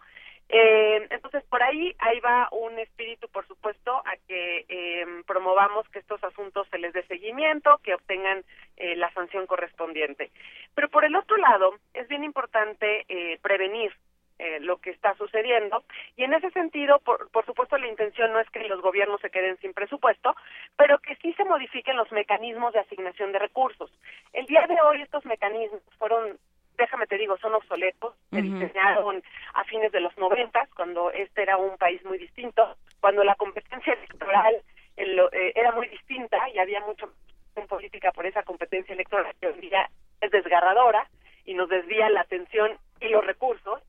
Entonces, eh, es muy importante considerar nuevos criterios para la asignación de, de gasto. Y yo qué te diría, primero, que el gasto por supuesto lo, lo, tengan los gobiernos locales, pero si no comprueban que lo gastaron, que es lo que está pasando el día de hoy, una gran cantidad de recursos no se comprueban, es decir, no tienen una factura para decirte y poder demostrarte en qué lo gastaron. ¿sí? Entonces, yo creo que si no estamos cumpliendo con los requisitos mínimos, pues entonces que te vuelvan a asignar recursos a partir de lo que pudiste comprobar que te gastaste, ¿no? Para no premiar los desvíos. Eh, por otro lado, también creo que los incrementos de gasto tendrían que ir obedeciendo a incentivos eh, hacia los estados de mejorar su gestión. Es decir, si tú fortaleces tus capacidades locales de, de administrar gasto, bueno, entonces que se te suba también tu, tu presupuesto. Pero si no has hecho un avance en ese sentido, si tienes las mismas observaciones cada año y no avanzas nada y no se ve ningún interés, pues entonces no podemos subirte tu presupuesto. ¿no? O sea, sí tiene que haber un balance en donde, por supuesto, en función de tus problemas se te asigne presupuesto, pero los incrementos eh, deben de ser a partir de un esfuerzo que haga el Estado, tanto en recaudar como en em, poder demostrarte y, y, eh, en qué se gastó y mejorar sus capacidades eh, locales para administrar estos recursos, ¿no? Porque si no, de otra manera, pues les estás dando dinero a una coladera. Y ahí también... Eh, perdón, perdón, eh, Mariana, porque ahí también lo que se me ocurre es que se involucra la, la sociedad, ¿no? Se, involucra todo el Estado, toda la sociedad, eh, diciendo, a ver, a, mí, a nosotros nos interesa que nos den más presupuesto, entonces ya sabemos, porque eso es lo que sucede a, nivel local, no sé qué opinas, lo que yo creo es que todo el mundo se entera de todo lo que pasa, todo el mundo se entera de a quién beneficia el gobernador, el presidente municipal, etcétera, y si, bueno, si yo sé que, que si no, eh, que, tenemos posibilidad de que nos den más dinero, de que nos den más recursos, pues estaré más vigilante, ¿no? Por supuesto, sí que haya una sana, se puede decir una como sana competencia, ¿no? Porque ahorita una sana pues, no necesariamente estás, y sí, porque no ahorita, ahorita no necesariamente se asigna en función de las debidas razones, ¿no? Entonces, también existe mucho control político en la asignación de estos recursos, ¿no? Ahora sí que el que se porta bien a lo mejor con el gobierno federal o con los motivos políticos que este trae, pues entonces puede ser más beneficiado. Tenemos que evitar que el dinero se asigne con esos incentivos y tenemos que meter más la parte de, eh, como te digo, de fortalecimiento de capacidades, uh -huh. ¿no? Este, y alinear más hacia el esfuerzo de la propia entidad federativa. Y definitivamente, oye, si no, eh, hay estados que recurrentemente no te demuestran en qué gastan y luego simulan que hacen reintegros. Por ejemplo, algo que dice la auditoría y viene diciendo, y ahorita en su último informe nos está pidiendo, este, bueno, le está pidiendo al Congreso que en, en la Ley Federal de Responsabilidad Hacendaria se establezca de plano una sanción penal al Estado que no obedezca los lineamientos sobre el uso de cuentas para recibir los recursos. ¿Qué significa esto? Que tú tienes una cuenta asignada para recibir los recursos de cierto fondo. Uh -huh. Y eso ya está por lineamiento y lo tienes que acatar, ¿no? Los estados eh, no, no utilizan esa cuenta y utilizan la que les da la gana, lo cual dificulta muchísimo la fiscalización del recurso, sí. ¿no? Y luego te dicen, no, es que no usé una cuenta, usé 20. Para, entonces, hacer las conciliaciones de esas cuentas es un trabajal enorme. Pues eso se y trata. esto, por supuesto, esto se está tratando. Entonces, lo que dice la auditoría es, de plano, tiene que haber una sanción penal para uh -huh. estos casos, ¿no? Yo creo que ahí, eh, ahí sí me parece que es más negligencia de parte de los estados, es querer salirse por la suya, ¿no? Uh -huh. Con la suya. Entonces, sí tenemos que ver estos aspectos de cómo cambiar eh, los incentivos, mejorando los mecanismos de asignación de gasto, teniendo claras sanciones ante ciertas omisiones y malas prácticas, ¿no? Eso va a ser fundamental.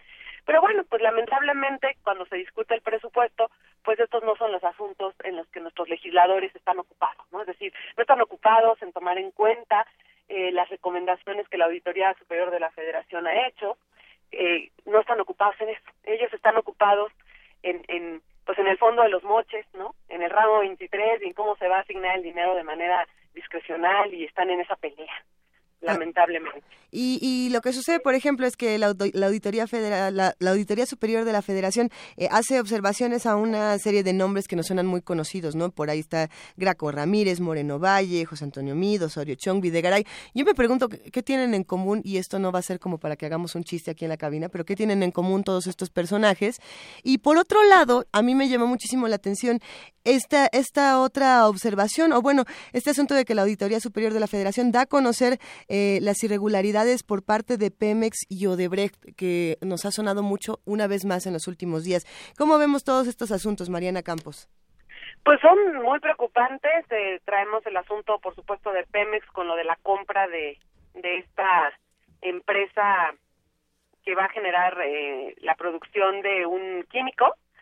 Y bueno, que está hoy en primera plana en reforma diciéndonos que bueno se compró un, un bien un activo que no obedece el, el, o sea, el, valor real del activo no obedece el valor del contrato no de compra. Y eso lo vemos continuamente. De hecho si uno revisa también las observaciones que hay en en, en las adquisiciones y en la obra pública, vemos que es una constante lo siguiente, que se compren bienes a precios superiores, que durante eh, la ejecución de los contratos se hagan ajustes de costos que no corresponden, ¿sí? Eh, que además eh, hayan atrasos en los contratos y que la autoridad sea omisa en cobrar las multas o este sí los castigos que obedecen por un cumplimiento inadecuado del contrato por parte de los eh, proveedores. Entonces hay una serie de pérdidas continuas al erario eh, que vemos en la ejecución de los contratos, ¿no? Y esto pues no sorprende, ¿por qué? Porque si uno va a la política pública de las leyes de adquisiciones, de, de obra pública, nos damos cuenta que no hay una exigencia de eh, que exista rendición de cuentas sobre eh, la ejecución de los contratos. Entonces, ahí es, de hecho, México Evalúa ha trabajado en, en, por ejemplo, medir la transparencia de la política de contratación en obra pública y lo que vemos es que, eh, pues, no se exige que se rinda cuentas de esto, ¿no? No se exige que haya información pública, transparente sobre cuáles, eh, cómo avanza la ejecución de un contrato en México. No, mientras en otros países hay informes periódicos, trimestrales que le llegan al público y al Congreso por parte del Poder Ejecutivo, en este país no lo hay, ¿no? Entonces, vemos ahí que hay un descuido muy grande en la política pública y que, bueno, pues no estamos ayudando a prevenir que sucedan eh, estas anomalías. ¿Y cómo estamos trabajando? Desde México Evalúa y desde las otras instancias. Bueno, desde México Evalúa lo que eh, estamos eh, continuamente haciendo es entendiendo qué dice nuestra política pública, cuáles son los resultados que vemos. En mi caso específico de la contratación, estamos muy atentos a cuáles son los aspectos que tenemos que cambiar en nuestras leyes de adquisición y de obra para mejorar eh, la rendición de cuentas y la transparencia de esta fase de modificación de contratos. Eh, también hemos trabajado o hemos hecho llegar nuestras recomendaciones directamente a encargados de proyectos. Estamos ahorita dándole seguimiento, por ejemplo, al proyecto del nuevo aeropuerto y del Trento Luca. Entonces, eh, es una labor, pues, obviamente eh, continua. Y eh, por otro lado también, ahorita se está trabajando con un grupo de diputados de varios partidos eh, recomendaciones y nuevas redacciones para la Ley Federal de Responsabilidad Hacendaria. Entonces, algo que estamos impulsando mucho es eh, observaciones y recomendaciones muy similares a las de la Auditoría Superior de la Federación para mejorar la responsabilidad hacendaria federal. Y pues ojalá esto ayude a prevenir mucho de lo que vemos y que sea un complemento de lo que por su parte el Sistema Nacional Anticorrupción, con un mejor sistema de sanciones, eh, pudiéramos hacer un cambio radical pues bueno, seguimos trabajando y seguimos platicando contigo estos avances. Eh, ya hablaremos del nuevo aeropuerto cuando, cuando sí lo consideres. Mariana Campos, coordinadora del programa de presupuesto y rendición de cuentas de México Evalúa. Muchas gracias por estar esta mañana con nosotros. Gracias a ustedes. Buen día. Buen día. Vamos a escuchar en este momento una nota. El jaguar se encuentra en peligro de extinción por la destrucción del hábitat y la caza ilegal. Nuestra compañera Virginia Sánchez nos amplía la información. El jaguar es el felino más grande que habita en nuestro continente, que por sus peculiares características, como su agilidad y habilidad para ver en oscuridad, ha sido uno de los emblemas más importantes de todas las culturas mesoamericanas. Algunos estudios señalan que existe una población de 66.000 jaguares aproximadamente a nivel mundial, de los cuales unos 4.000 se encuentran en México. Sin embargo, en la actualidad el felino se encuentra en peligro de extinción debido a la deforestación y la caza ilegal. El doctor Gerardo Ceballos, del Instituto de Ecología de la UNAM, nos habla sobre estas causas que ponen en peligro a tan emblemático animal.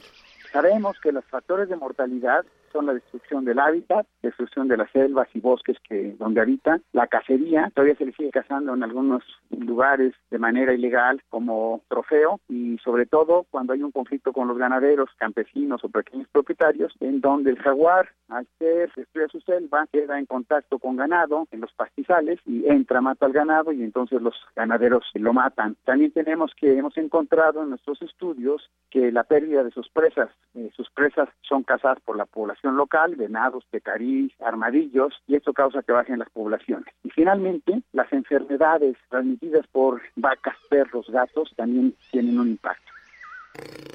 Ceballos advierte que a pesar de lo difícil que resulta calcular con exactitud un índice de mortalidad, se estima que en los últimos años se han perdido alrededor de 60 o 70 jaguares en nuestro país. Por lo que se han puesto en marcha algunas políticas de conservación dirigidas a la protección del jaguar, las cuales han obtenido buenos resultados, pues durante el segundo censo que se está realizando, de manera preliminar se ha registrado una estabilidad en la población. Datos preliminares nos indican que la población se está manteniendo en las áreas que ya las estudiamos ahorita, que hemos acabado el estudio, que son 6 de 12 localidades que tenemos que evaluar se está manteniendo la población. Es decir, las políticas que se han diseñado de conservación, que hemos empujado mucho a través de la Alianza Nacional de Conservación del Jaguar, que yo soy el presidente y que estamos empujando estas políticas públicas, parece que están funcionando bien y se están manteniendo la población en México. La Alianza Nacional para la Protección del Jaguar fue establecida desde hace 10 años por el doctor Ceballos y otros colegas. El año pasado acordaron con la Secretaría de Medio Ambiente y Recursos Naturales que toda la información obtenida hasta el momento sea integrada como política pública. Parte de esta información está relacionada con la meta de alcanzar 2 millones de áreas protegidas y desarrollar los corredores biológicos del jaguar, entre otras, para de esta manera preservar a la especie. Para Radio UNAM, Virginia Sánchez.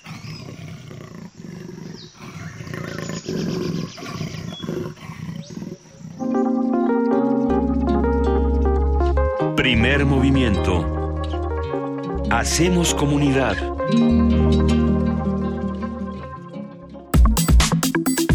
Nota del día. ¿Ustedes sabían que hay una película de clavillazo donde lo ponen a hacer efectos de sonido? Por ejemplo. Son esas cosas que solamente Mauricio Trápaga sabría, ¿no? Y que nos las contaría si fuera del aire. Seguramente. Seguramente. Pero bueno, nacido en el siglo XVIII, el término museografía se refiere al conjunto de técnicas desarrolladas para llevar a cabo las funciones museales, en especial las que corresponden al acondicionamiento del museo, la conservación, restauración, seguridad y exposición. Del 1 de marzo al 28 de junio de este año se llevará a cabo el tercer diplomado de Museografía 2017 a cargo del arquitecto Mauricio Trápaga Delfín, con el objetivo de proporcionar a profesionales, pasantes y estudiantes de arquitectura, diseño y artes visuales las herramientas básicas para introducirse a este campo de estudio. El diplomado tiene la intención de explorar los fundamentos teóricos de la museografía y los elementos prácticos para abordar proyectos de exposiciones de manera conceptual y técnica. Y para platicar de esto, del trabajo del museógrafo, cómo ha evolucionado, para qué sirve y cómo se desarrolla en México. Hablaremos hoy con Mauricio Trápaga, él está ya aquí en la cabina, se lo agradecemos mucho, él es arquitecto, profesor, escenógrafo, eh, director de, de hace muchísimas cosas. Y lo sabe todo. ¿Cómo estás, Mauricio Trápaga? Sí, una fuente inagotable de conocimiento. Muy buenos días, Luisa. Buenos días, Juan Inés. Como siempre, me abruma la generosidad con la que se refieren a mi persona. Este, sí, estamos ya en la tercera edición del Diplomado de Museografía. Este diplomado pertenece a un campo de conocimiento que es las arquitecturas efímeras, en donde también tenemos el diplomado de escenografía para teatro y ópera. Están concebidos desde la visión del estudiante de arquitectura. Eh, hay más de un diplomado en esta ciudad, hay eh, escuelas magníficas como la ENCRIM, en donde se da una especialización. En CRIM. En CRIM, este, la escuela de restauración que está en Churubusco. Pero este diplomado tiene la singularidad que está diseñado a partir de los saberes que ya poseen los arquitectos en su propia formación y con la visión de que realmente no nos falta tanto estudio para dar el brinco a el fascinante mundo de la museografía y los museos. No es excluyente, está este, concebido también para eh, que haya la, dosis necesaria de multidisciplina, porque pues, en esta época no puedes trabajar como isla, sino tienes que estar tendiendo puentes, tienes que estar enlazándote. Venturosamente, ¿no? Venturosamente con este otros profesionales, con otras visiones el, el, quedarse encerrado en su propia profesión limita el desarrollo de la misma.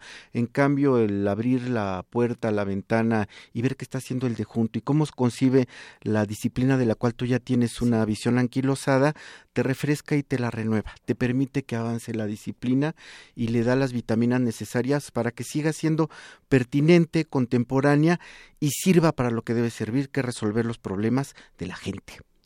A ver, eh, cuando, cuando planteaba yo que, como qué preguntar y por dónde llevar esta conversación, Mauricio Trapaga, se me ocurría esta frase de las tías de cómo has crecido. Porque en el ¿Cómo, en, cómo, en términos de la museografía, o sea, si uno piensa en lo distinto que es ir a un museo como el Museo de San Carlos o ir al, al Museo de Antropología eh, en el en Polanco, son experiencias muy distintas porque tienen que ver con concepción de espacio, tiene que ver con eh, concepción, con una idea distinta de a qué se va, o por ejemplo el MUAC, ¿no?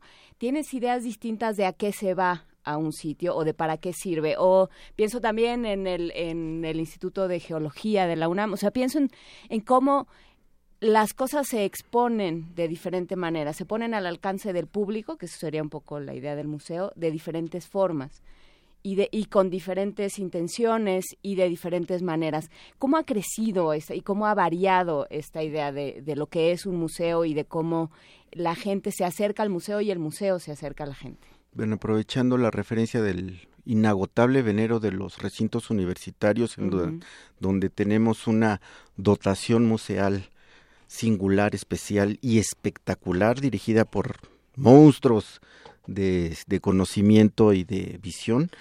Este, ¿cómo ha crecido? Ha crecido con la misma visión del arte, ha crecido con la misma visión de la literatura, el poder de la comunicación, el poder eh, invocar nuestra humanidad y encontrar un hecho que nos permita mirarnos a nosotros mismos y mirarnos a los ojos como, como sociedad, crecer juntos, reconocernos.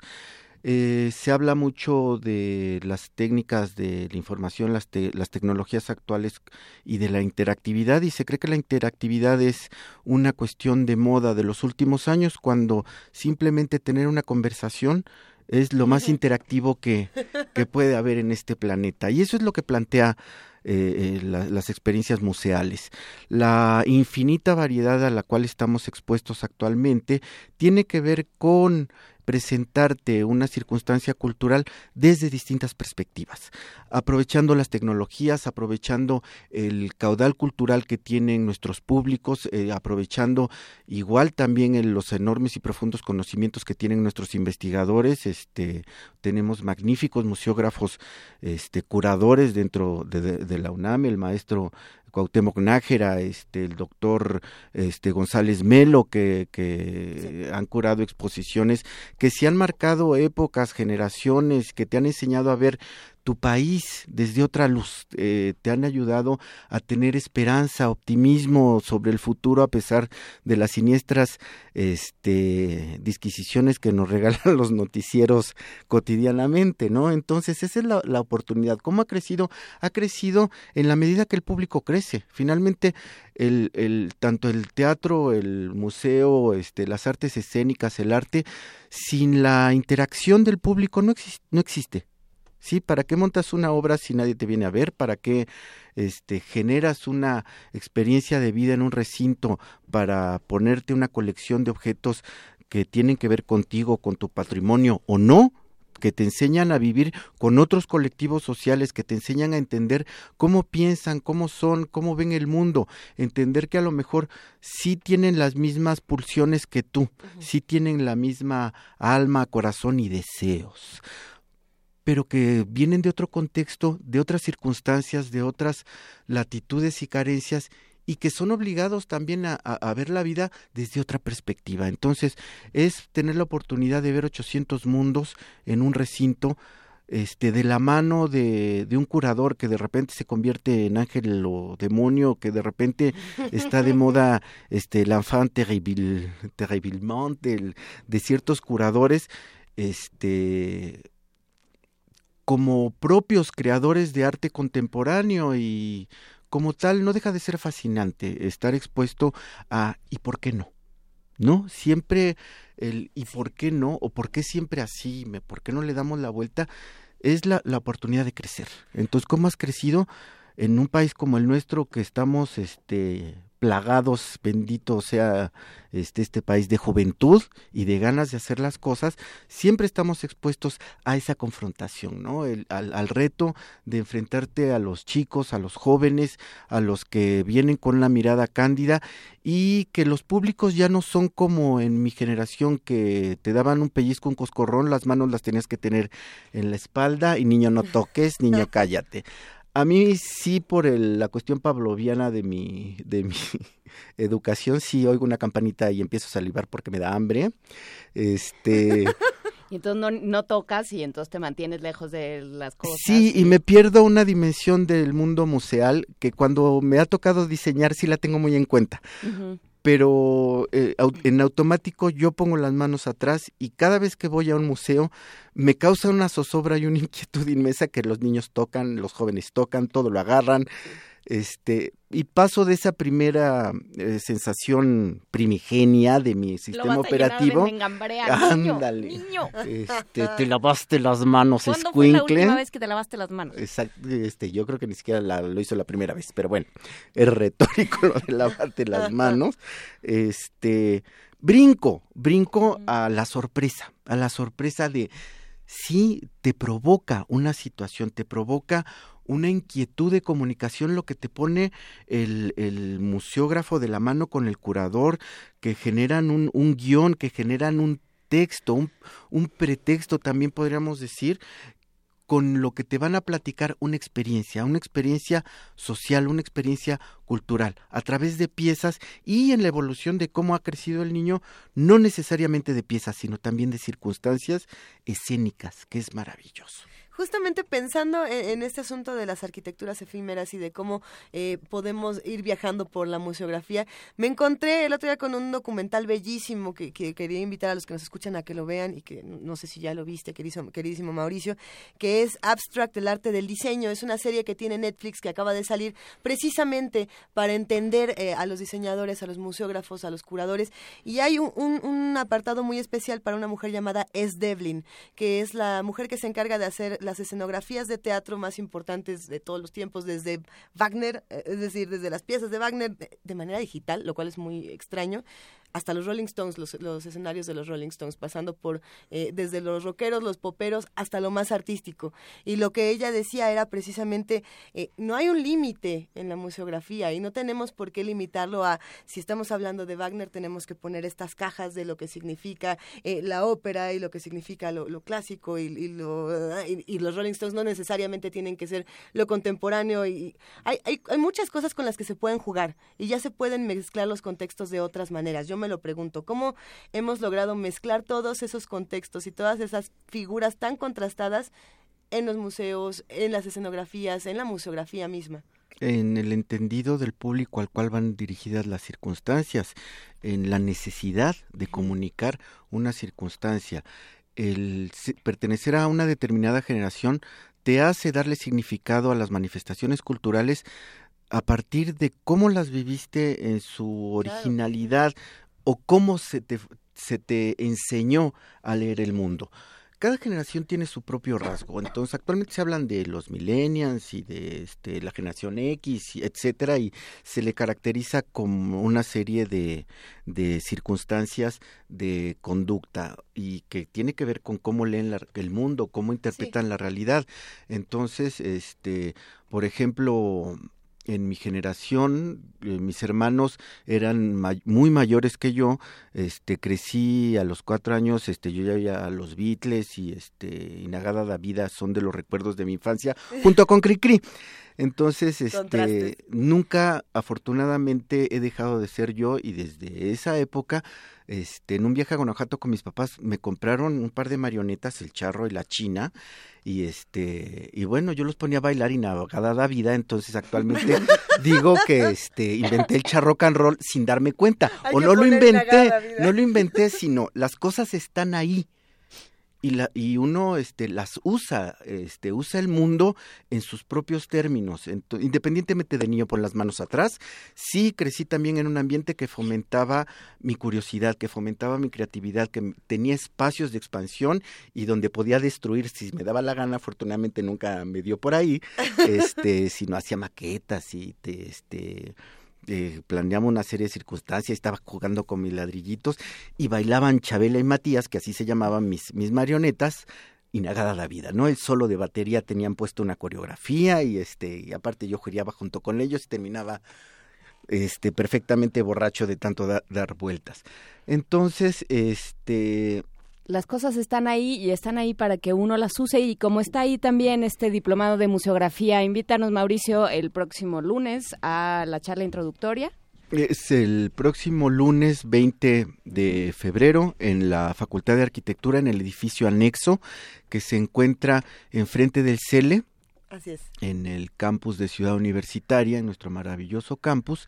Está en, en, el aula, creo que es el aula 5, si no será la 5, será la 4, en el primer piso, enfrente de, de la oficina de la División de Educación Continua, quien es quien nos acoge este administrativamente el diplomado. Muchísimas gracias, Mauricio Trápaga. Queda hecha la invitación y, por supuesto, queda abierta la invitación para que vengas a platicar con nosotros otro día. Muchísimas gracias. al ratito. Te vamos a dejar un, un, radioteatro de los viernes para que. Ah, estaría maravilloso. Gracias, Mauricio. Gracias a ustedes. Nos habla Claude, Claude Marie Constant, Claude Marie Constant, para decirnos que por supuesto, murió ayer Teresa del Conde. Lo estaba yo pensando mientras hablaba Mauricio, quien nos enseñó a ver. Hay que buscar los textos de Teresa del Conde porque yo creo que en buena parte la historia del arte y, y la forma en la que se articula en palabras la historia del arte mexicano moderno y contemporáneo es gracias a Teresa del Conde. Pero bueno, también ya está en la línea Guadalupe Ferrer. ¿Cómo estás, Guadalupe Ferrer, directora de la Filmoteca de la UNAM? Muy bien, Juana Inés, muy bien. Buenos días, Luisa. Buenos días, querida Guadalupe. ¿Cómo has estado? Pues bien, bien, bien. Aquí ya eh, con el FICUNAM en la puerta, que se inaugura el 22. El miércoles. El miércoles, exactamente. Y pues de manera muy breve, porque veo que me queda muy poco tiempo antes del corte informativo, quiero decirles que eh, dentro del FICUNAM se presenta una sección desde el archivo de la Filmoteca que va a mostrar siete documentales que se hicieron en 16 milímetros en su momento, súper atractivo formato en su época que permitió la existencia del cine independiente y en este caso muy particular porque varios eh, provienen del CUEC, eh, del cine que se podía hacer en las escuelas. Pero no por eso eh, de ninguna manera eran eh, programas demasiado amateurs. Realmente estamos hablando de cortometrajes que se produjeron ahí con cámara de Julio Pliego, con este mm, eh, direcciones de Poleduc, guiones de Roger Bartra, eh, de Carlos Cruz, de Alejandra Islas. Entonces eh, es muy, muy interesante ir a ver lo que se estaba haciendo en este formato desde 1975, que es la primera producción que nosotros presentamos, aunque el 16 se usa desde 1930, hasta 1986, en donde el, el video empieza a suplir las facilidades que se obtenían con el 16 milímetros. Es buenísimo este ciclo que se preparó desde la Filmoteca. Eva San Giorgi dice que el FICUNAM se construye sobre la herencia del cine. Sí, Ahí pueden ir a ver, además pueden ir a ver a un país que en 50 años, que reúnen más o menos estos estos documentales, ha cambiado poco en documental como un documental como el de Jornaleros Agrícolas de, Eduardo Maldonado o como les decía Mezquital de Poleduc.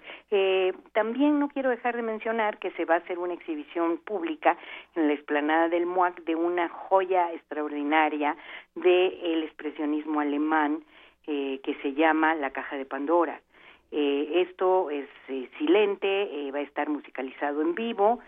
La película es verdaderamente notable, es una película hoy ya de culto del cine mudo, es un melodrama con historias de crimen, una mujer tremendamente ambiciosa y sin moral, que usa a los hombres a su voluntad, ya pueden imaginarse, entonces, este, y a los peligros que esto conlleva, pero es con esta extraordinaria y bellísima actriz Louis Brooke, este, así que yo creo que esta también va a ser una función de eh, no perderse. Y pues consulten la página del FICUNAM, ahí van a encontrar tanto en la sección de las películas, la exhibición de las películas en 16 milímetros y eh, como la de la caja de Pandora y por supuesto toda la programación.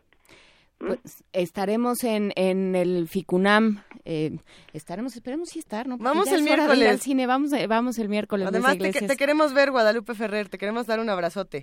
Gracias, y además yo sé su afición por las letras, las lleva a ver la película de la inauguración con gran entusiasmo, es sobre Emily Dickinson, ¿no? Sobre Emily Dickinson, eh, esta muchacha. Deberíamos leer algo de Emily Dickinson. ¿Eh? Con un nombre eh, particularmente interesante. Mira, Guadalupe, ya nos lo estás poniendo para poesía necesaria. Ya se nos está antojando. Está bien, qué bueno, me da gusto. Pues un gran abrazo y queda hecha la invitación para el FICUNAM. Todo el mundo puede ir. ¿Cómo, ¿Cuánto cuestan los boletos? ¿Dónde se consiguen? Eh, todo a través, eh, consulten la página porque además ahora se pueden comprar acreditaciones que eh, realmente por un precio bastante accesible dan entrada a todas las funciones cuantas veces se quiera, ¿no? Aparte de la venta de boletos en taquilla que se hace ahí. Y bueno, presentaciones de libros, o sea, ya ya les eh, hablaremos más largo de todo lo que es Ficunama y a través de su propia directora, pero no se pierdan. Y esta, esta sección de películas de 16 milímetros que dan cuenta de que la calidad del documental que has hecho en este país es buenísima, este es muy importante que la vean también. ¿Mm? Por supuesto, pues eh, también va a estar eh, Radio UNAM en el FICUNAM. Así es. Vamos a vamos a estar transmitiendo, así es que muchísimas gracias Guadalupe Ferrer, eh, buena suerte el próximo miércoles y por ahí nos estaremos viendo. Gracias, gracias, hasta luego. Un gran abrazo, hasta luego. Bye. Primer movimiento. Podcast y transmisión en directo en www.radiounam.unam.mx.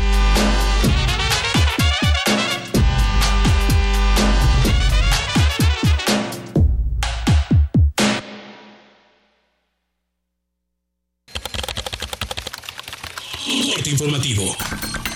La UNAM. Rectores de 144 universidades públicas de Estados Unidos manifestaron su compromiso y apoyo a la Universidad Nacional Autónoma de México para ayudar a los estudiantes mexicanos que pudieran ser expulsados de la Unión Americana. Desde Washington, la Asociación de Universidades Públicas de Estados Unidos expresó su rechazo al intento de prohibir la entrada a inmigrantes de diversos países del mundo a su territorio.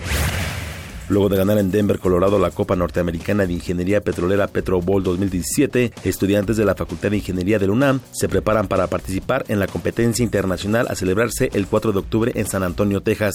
Habla Enrique Ávila, capitán del equipo universitario. Principalmente yo creo que la UNAM, a diferencia de otras universidades no americanas, ha tenido la fortaleza mental porque yo creo que dentro de la competencia somos de las únicas universidades no americanas que tenemos esa mentalidad de que ellos no son mejores que nosotros, ellos saben lo mismo que nosotros o nosotros sabemos más que ellos. Entonces yo creo que eso es lo que nos ha dado la, ventaja comparado con otras universidades no americanas.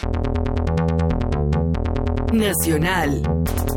Andrés Manuel López Obrador, presidente nacional de Morena, pidió a la Comisión Nacional de los Derechos Humanos investigar si la Secretaría de Marina está facultada para utilizar armamento que dispara 4.000 tiros por minuto, como lo hizo en el operativo Nayarit donde fue abatido Francisco Patrón. Se van a acabar las masacres y no vamos a buscar, como lo hizo Calderón, ningún acuerdo con Estados Unidos para que nos manden helicópteros artillados para que nos manden armas, para que de esa manera se siembre el terror en México.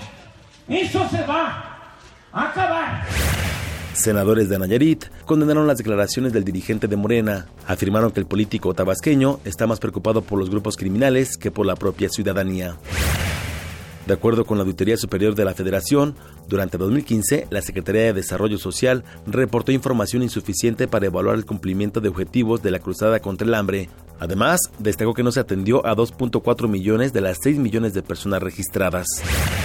Colectivos integrados por familiares de personas desaparecidas informaron que han localizado 213 cadáveres en fosas clandestinas desde junio pasado, de los cuales solo dos fueron identificados. Lamentaron la falta de avances en las investigaciones. Ramón Monge, víctima de la deportación rápida en Estados Unidos, ya se encuentra en México tras ser detenido, procesado y deportado en menos de dos horas. Economía y finanzas. Joseph Stiglitz, Premio Nobel de Economía, aseguró que América Latina tiene una oportunidad de oro para consolidar la integración regional y las reglas de un tratado de libre comercio sin la presencia de Estados Unidos. Internacional. El Tribunal Supremo de Venezuela ratificó la condena de casi 14 años de prisión a Leopoldo Gómez. La pena es la máxima para los delitos de los que es acusado instigación pública, asociación para delinquir y daños a la propiedad. Autoridades de Malasia informaron que no entregarán a Corea del Norte el cuerpo del hermanastro de Kim Jong-un si la familia no proporciona muestras de ADN. El ayuntamiento de la ciudad de Bodegraven en el sur de Holanda instaló un sistema que ilumina con una línea roja y verde el piso para advertir a los peatones adictos al celular cuando es peligroso cruzar la calle.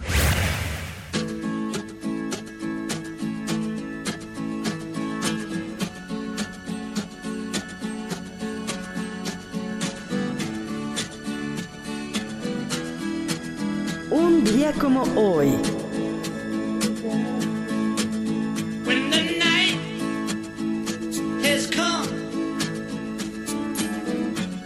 And the land is dark and the moon is the only light we'll see. En 1975, el músico británico John Lennon lanzó su sexto álbum de estudio, Rock and Roll.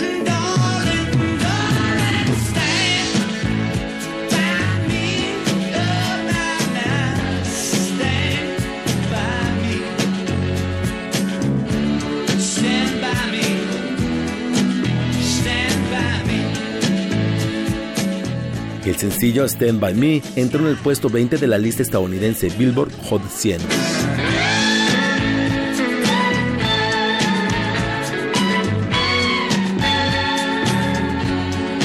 Hasta aquí la información. Buenos días.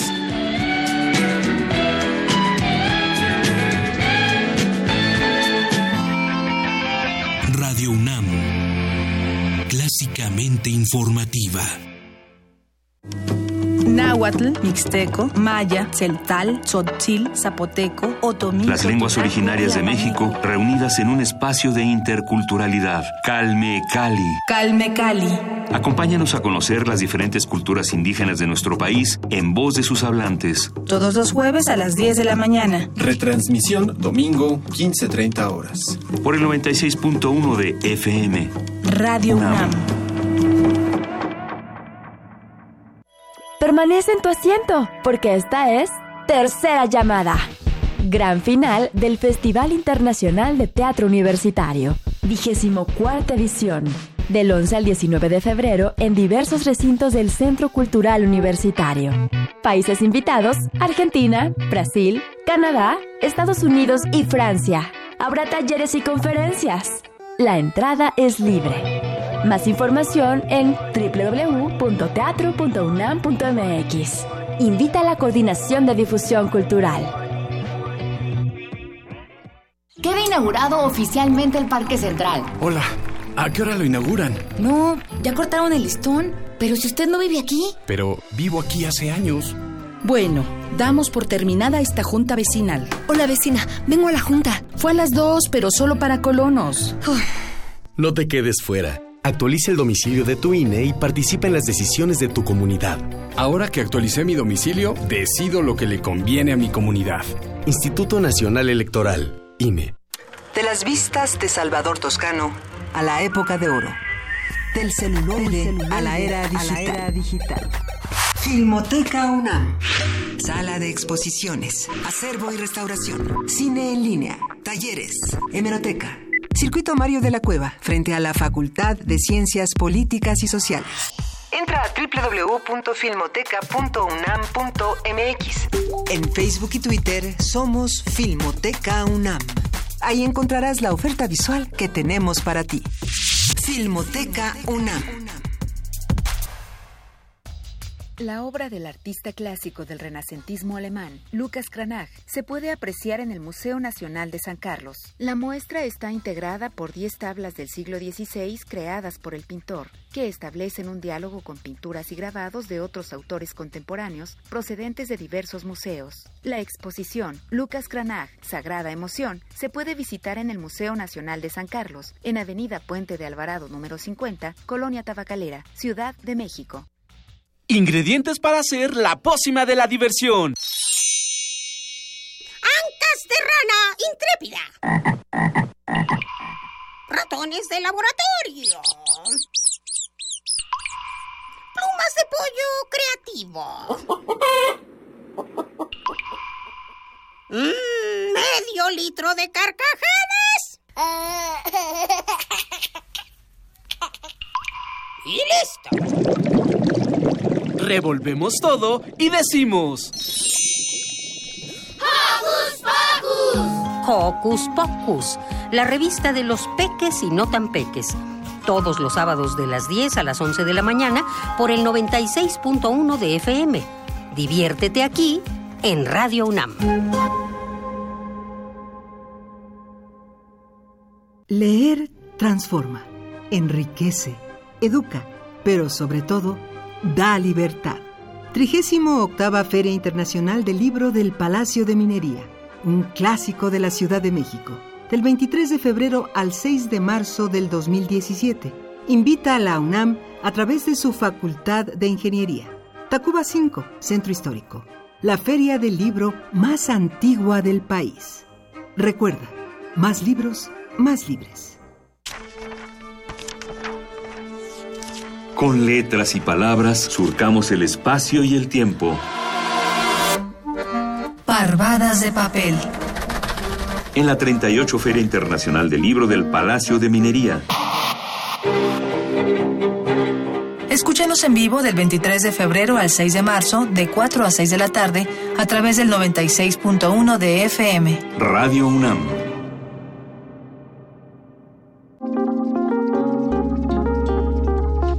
Primer movimiento. Hacemos comunidad.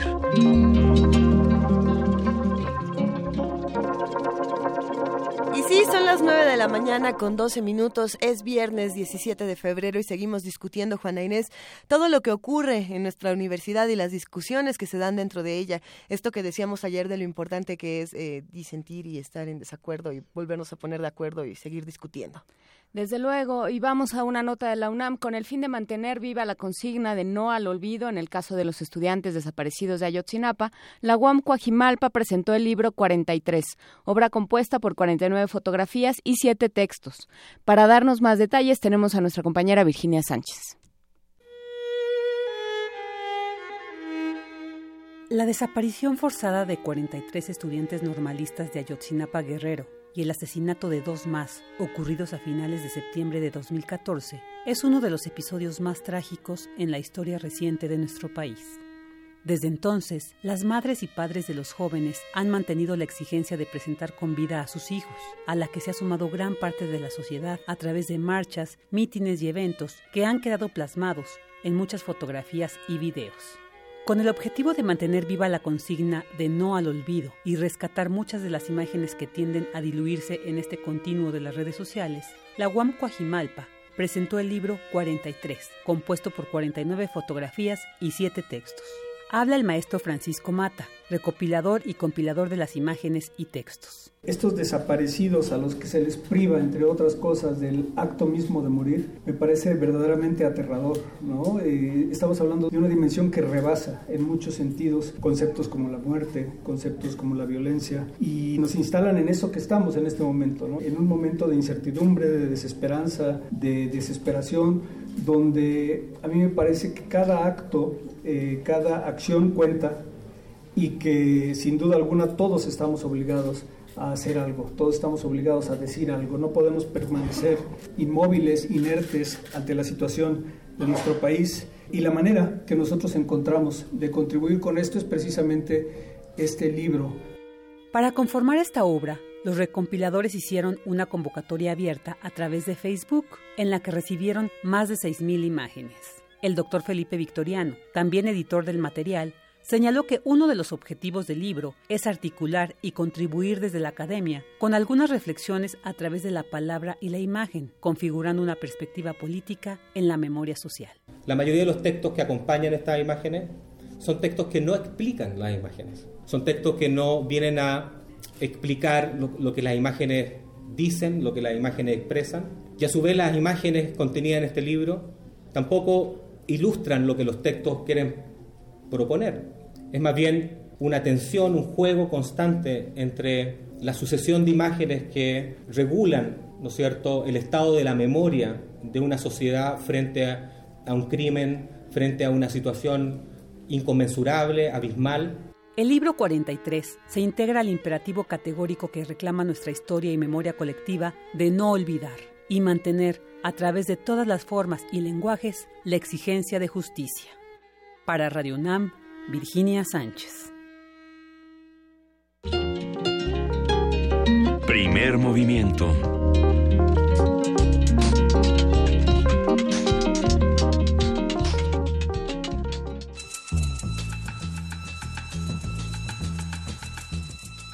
Es hora de poesía necesaria.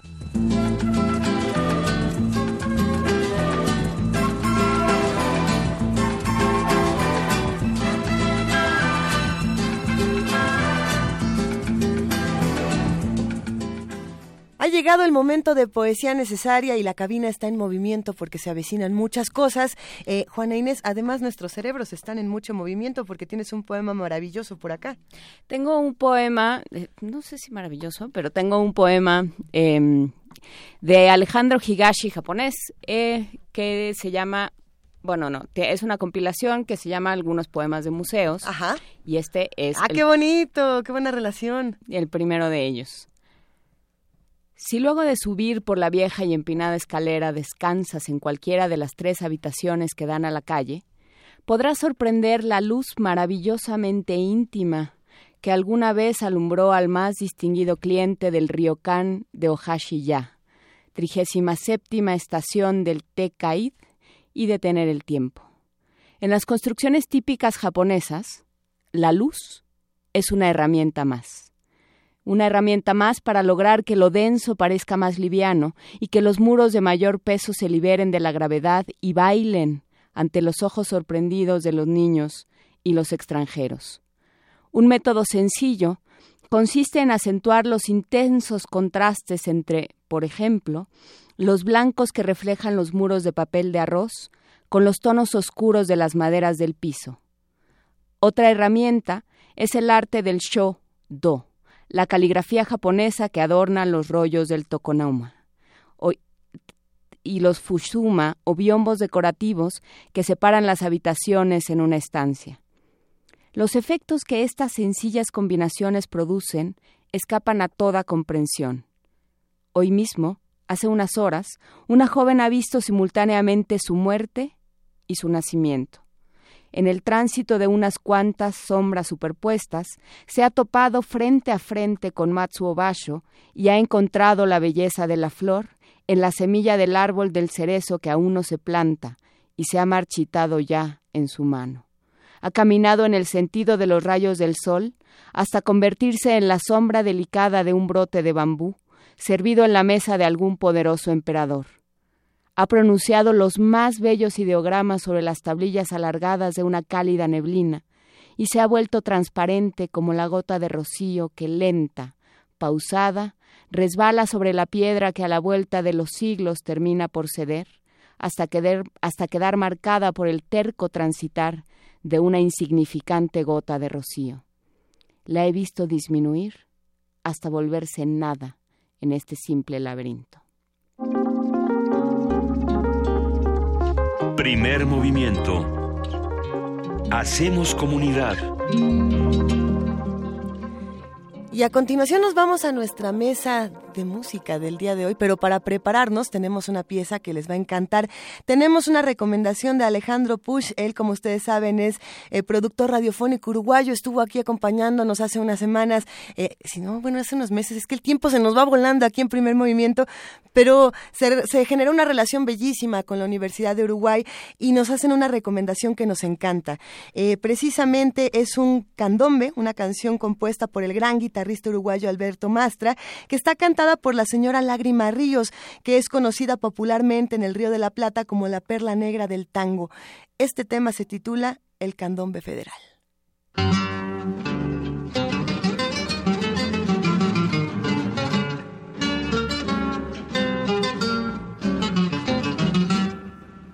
El candombe original, porque cantando, porque bailando nos anima su compás. Tiene un ritmo seductor de alegría y de calor, por eso canto, por eso bailo, por su ritmo tentador. La negrita florentina con su negro pachequito me enseñó a bailar los compases cadenciosos del candombe federal. Ahí va la buena, le decía su morena, y con satisfacción llena Pachequito lo bailó. Entre guitarras y cortes de bailarines al son de los tamboriles, este candombe nació. Usted lo quiere aprender, yo se lo voy a enseñar. Ya no hay tiempo que perder, el candombe va a empezar. Usted lo quiere aprender, yo se lo voy a enseñar. Ya no hay tiempo que perder, el candombe va a empezar.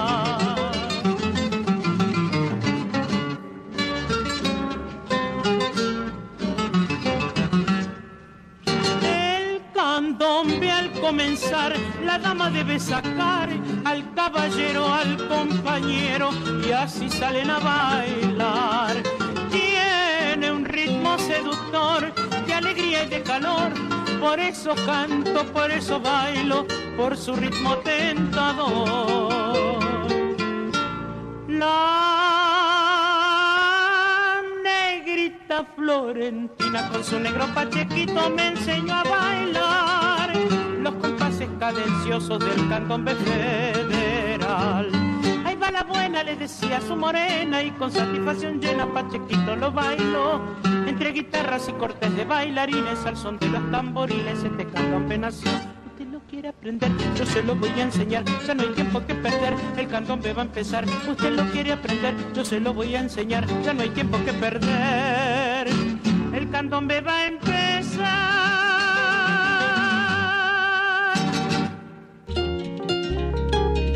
Primer movimiento.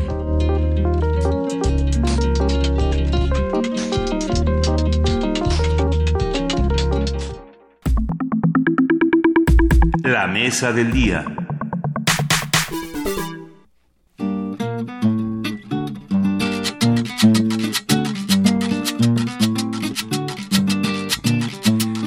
Yo no nací con la luna de plata, ni nací con alma de pirata. Y aunque respeto su cultura, pues yo tengo mi estructura. Yo crecí escuchando a Blades y bailé a Willy Colón.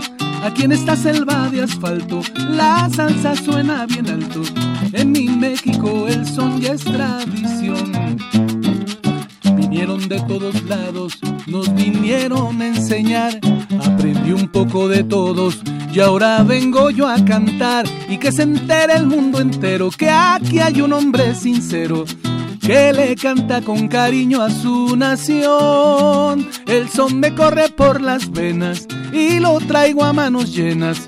A mi México le canto esta canción. Que viva México, yo soy de México. Que viva México, Distrito Federal. Sale loco de contento con su cargamento para la ciudad.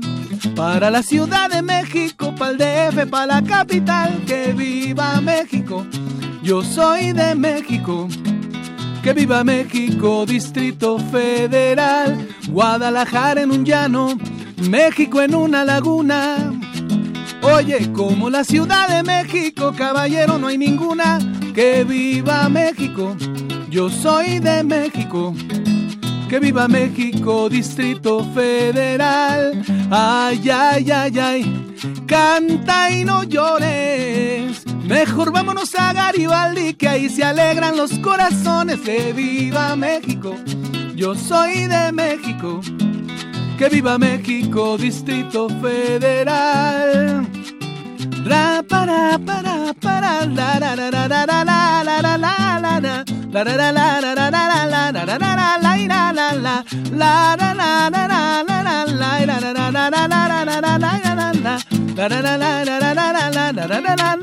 que viva México yo soy de México que viva México Distrito Federal Oye, Guadalajara en un llano, México en una laguna, como la Ciudad de México, yo te digo, no hay ninguna.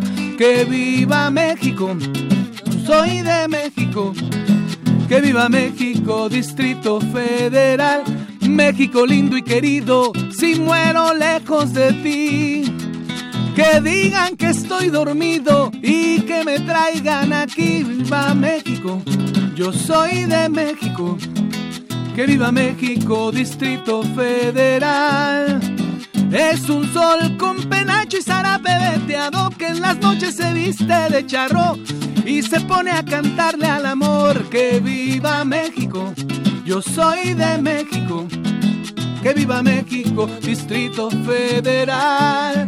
Que viva México, yo soy de México. Que viva México, Distrito Federal. Mi ciudad es Chinampa en un lago escondido.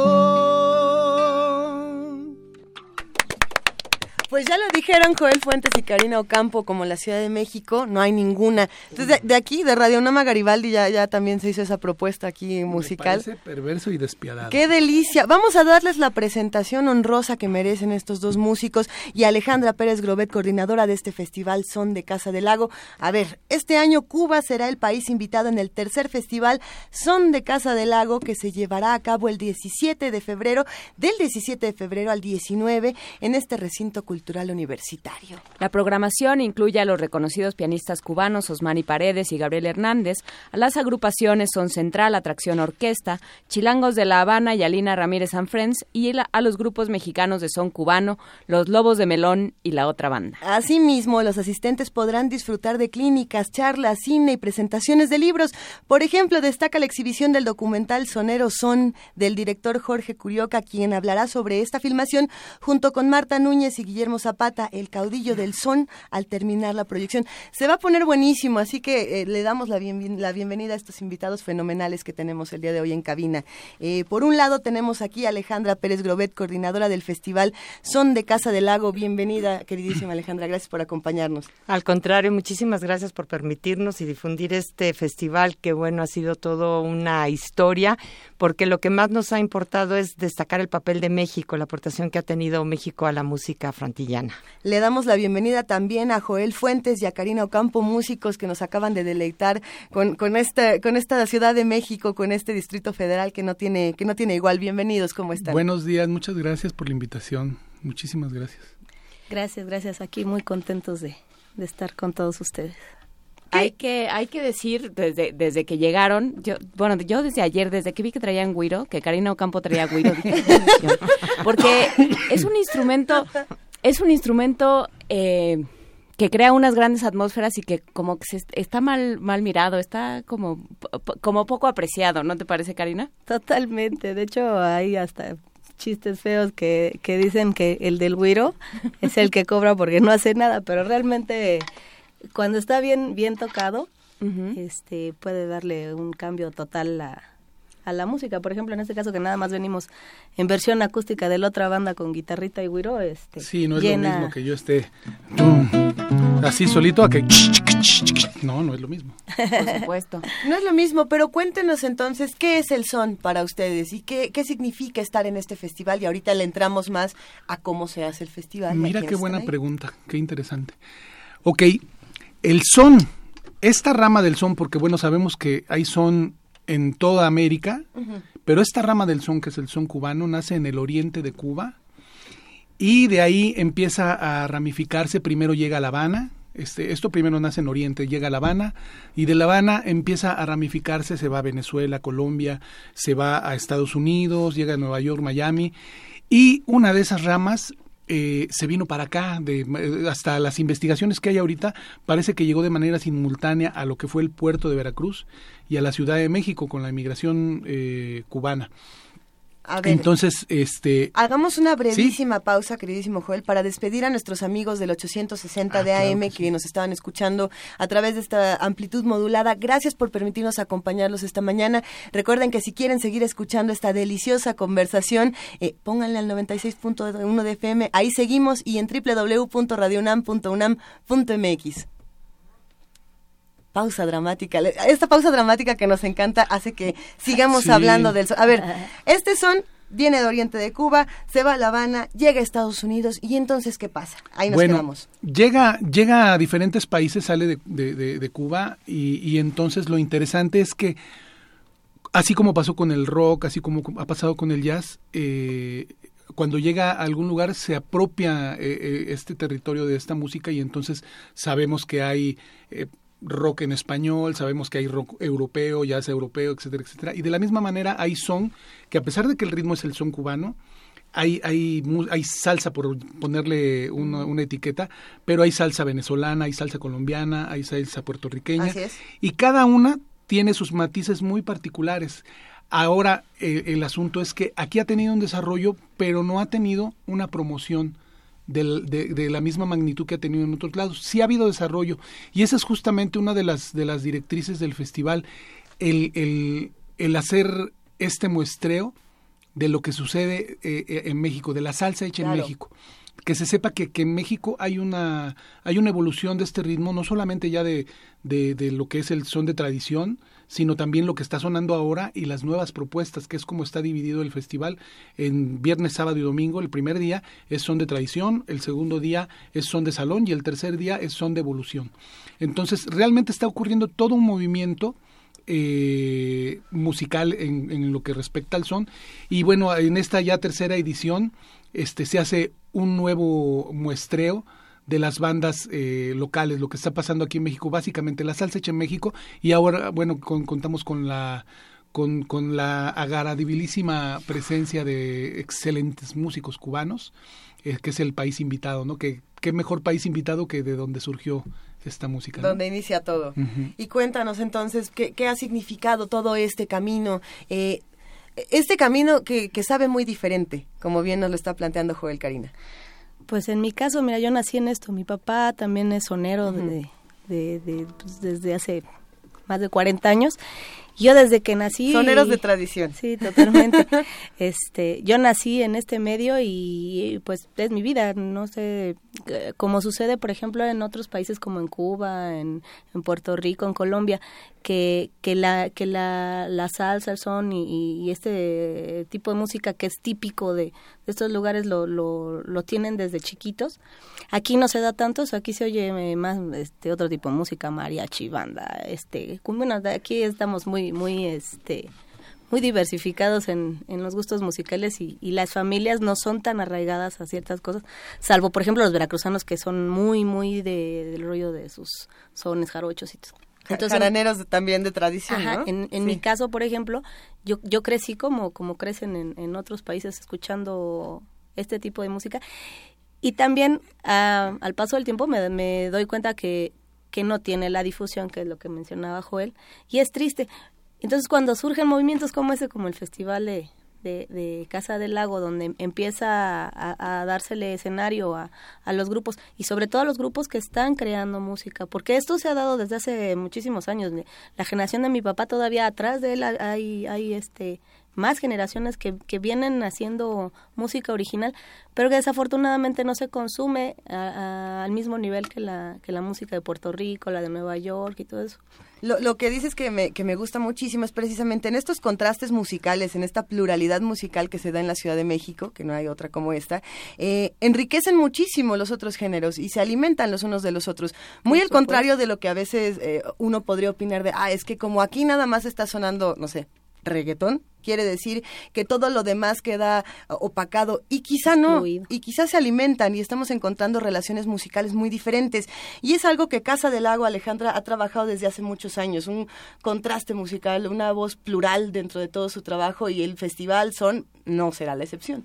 Así es, y efectivamente esa fue una de las eh, de los motivos por, por qué hacerlo, para darle como espacio más promoción, más promoción a lo que se está haciendo en México, el papel que ha tenido México, porque México en lo que sí ha contribuido muchísimo es en la difusión, incluso de músicos cubanos, como ya se ha mencionado mucho, aquí se dieron a conocer una cantidad de sí impresionante en Latinoamérica, pero ahora lo que se está tratando de rescatar es el papel que ha tenido México en dentro de la música frontillana, ¿no? De, de todas partes, no solo como plataforma de difusión, sino también lo que se está creando aquí. De hecho, nosotros abrimos con un documental que se llama Entre México y Cuba todo es bonito y sabroso que habla de la relación entre Cuba y México. Y, y a ver, pensemos en toda esta historia de estos grandes músicos que por cierto nos vamos a ir encontrando aquí y ahorita hablamos de, de la cartelera y del programa. Pero Joel, en tu caso, ¿cuál fue eh, el son, la salsa, eh, no sé qué otro género, la rumba? ¿Cuál, es, ¿Cuál fue esta pieza que dijiste, va, yo me voy a dedicar a ser músico y viene de ahí? Bueno, eh, yo también vengo de familia de músicos. mi papá, mi tío tenían un, ellos tocaban trío, pero curiosamente eh, mi infancia está llena de, recuerdos musicales eh, de Cuba. Mi papá, de, chico, una buena parte de su vida eh, se crió con, con un vecino que venía de Cuba, que fue de estos primeros migrantes, bueno, no primeros, de esta generación de migrantes que, que vivían cerca de la XCW y era, era un, músico, bueno, todavía me acuerdo que me dice que le decían el neno y tocaba el tres en un grupo que se llamaba Lira Criolla.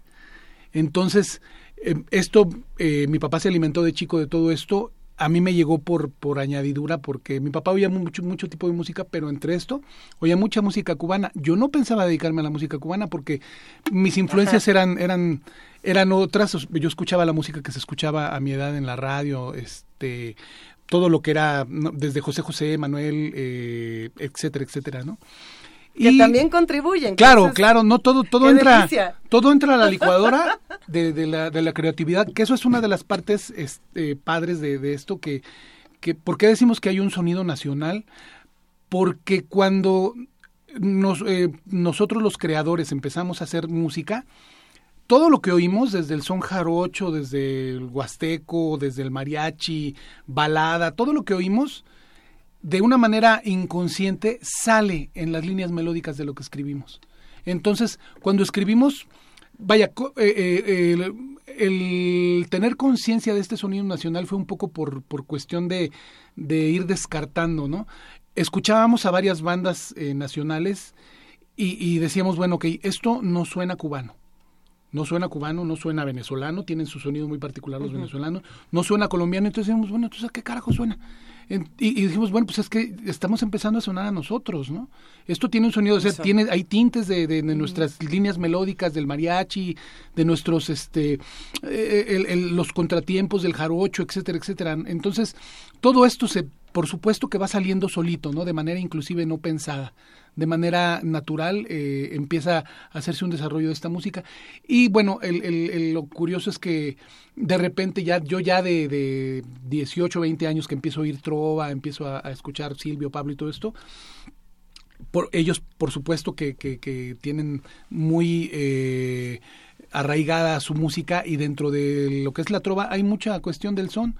Por ahí empezó, y entonces de repente cuando yo quise hacer un grupo de, de, de, de, canto nuevo, que en la época este, en la que yo estaba em, empezando era lo que digamos estaba en, en, boga, se supone que los que hacían canto nuevo hacían fusión, hacían un poquito de, de todo, ¿no? Y yo decía, yo quiero hacer fusión, pero quiero hacer fusión bien, no quiero este tocar una canción y si le meto una campana ya es latino, ¿no? no es porque eso no es verdad. No, hacer una fusión es tener un conocimiento profundo de ambos géneros para luego fusionarlos, ¿no? De tener la, la esencia de, de, ambas cosas y, y, conservarlas en el, en el producto final. Entonces, lo primero que se me cruzó por el camino fue el, la música frantillana. Y bueno, esto fue, este, ineludiblemente te atrapa entonces de ahí, sí, o sea, vaya, yo terminé, llegó un momento en que ya tenía yo un grupo salsero en vez de un grupo de canto nuevo, ¿no? Lo cual, bueno, fue bienvenido. este, y, y Imaginamos con mamboleras todos en este momento. Qué bonito que radio. Viene con mamboleras. ya está. En radio todo es posible. Es que, es que hacía frío. A ver, Joel, Karina, ¿podemos escuchar entonces una muestra más de, de este trabajo que están realizando? Eh, yo creo que sí. ¿Qué nos echamos? este ¿Qué se les antoja? Cuéntenos. Ok, no, no que esa Que la otra. Que no, que esa no. Que esa no. no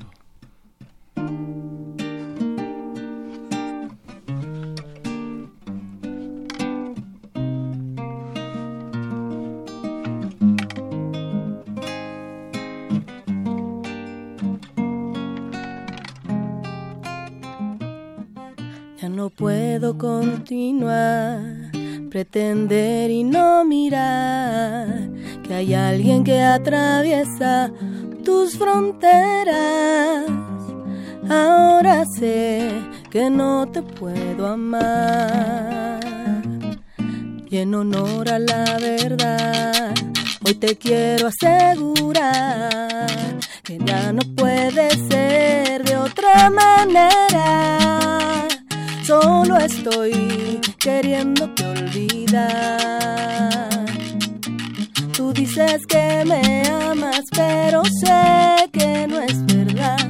Yo que veo que nada es cierto, tengo el corazón abierto. Deja ya mi corazón tranquilo, por favor, que quiero olvidarlo todo. Me has herido de tal modo,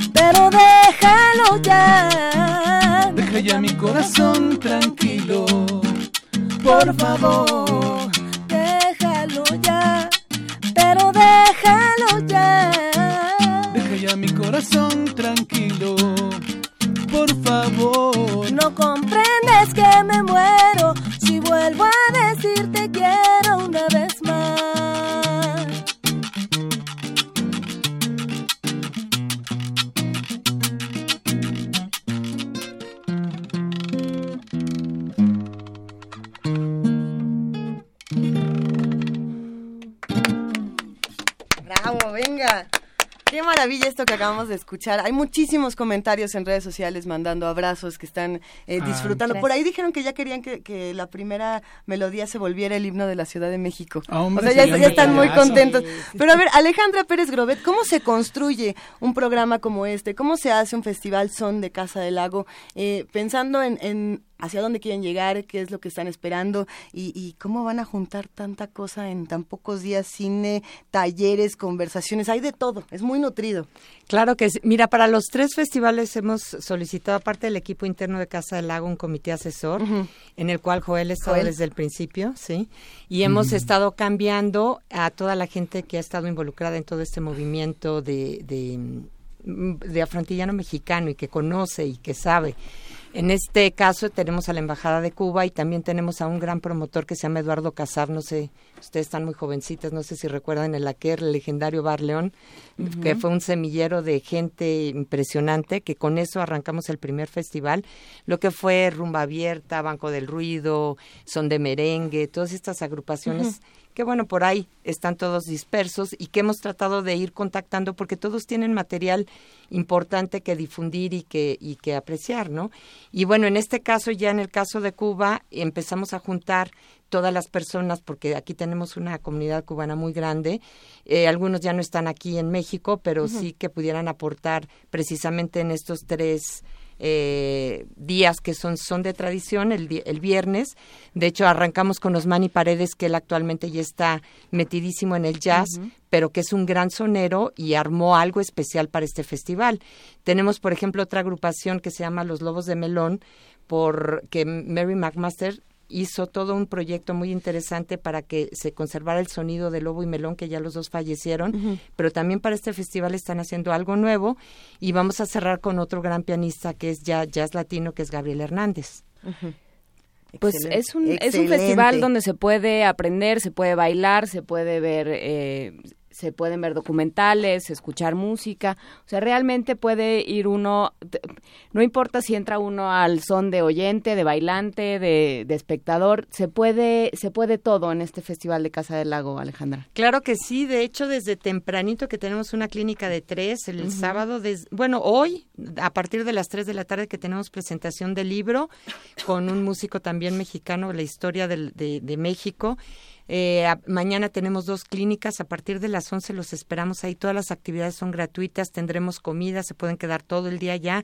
Lo único que sí les recomiendo es que no vayan en auto, usen nuestro transporte público, tenemos el metro auditorio, el metro Chapultepec, taxi, bicicleta, para que vayan y puedan quedarse allá todo el día con toda la familia, porque es para niños, grandes, adultos, tercera edad, para toda la familia. Qué maravilla. Me quedé pensando también en esta conversación que hemos tenido los, los cuatro, los, los cinco, somos cinco, un, dos, tres, cuatro, eh, presente pensando en, en todos los lugares por donde transita la música, en, en esta música que es migrante, ¿no? Precisamente, y la pertinencia que, que, que tiene decirlo en momentos como estos. La música que es migrante, eh, en este tránsito que tiene por los diferentes países, por los diferentes foros, eh, va encontrando diferentes experiencias, pero también va encontrando su propia voz. ahora que escuchaba la voz de Karina Ocampo, me, emocioné muchísimo pensando en eso, en, en operar eh, hasta como postura política, quizá en tiempos, en tiempos difíciles. Y yo me imagino, Karina, que a ti te ha tocado vivir mucho este proceso también. Sí, sí, sí, muchísimo.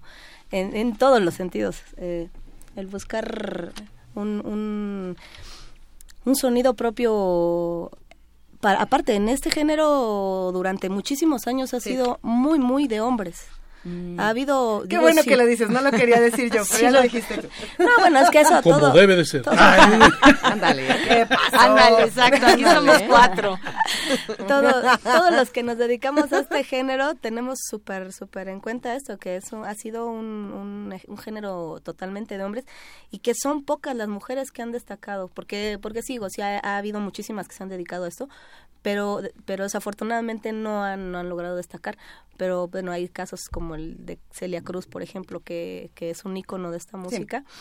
y que fue una voz muy muy especial este pero sí es sí es complicado y también es muy complicado que habiendo tan poca influencia femenina en, cuestión de voz sobre todo si quiénes son tus modelos de sí, quién te agarras, que ¿no? no, acabes este, diciendo híjole eres una copia de fulanito cantas igualito a menganita no entonces sí es complicado en mi caso, por ejemplo, yo, yo, yo lo que lo que tengo es, chistoso. Yo crecí en una familia de, de, soneros, pero siempre me encantó el rock, la balada. Entonces yo, yo en mis rollos cuando decía me voy a dedicar a la música, algún día voy a ser cantante, yo me imaginaba siendo cantante de balada, de pop, de, de otro rollo.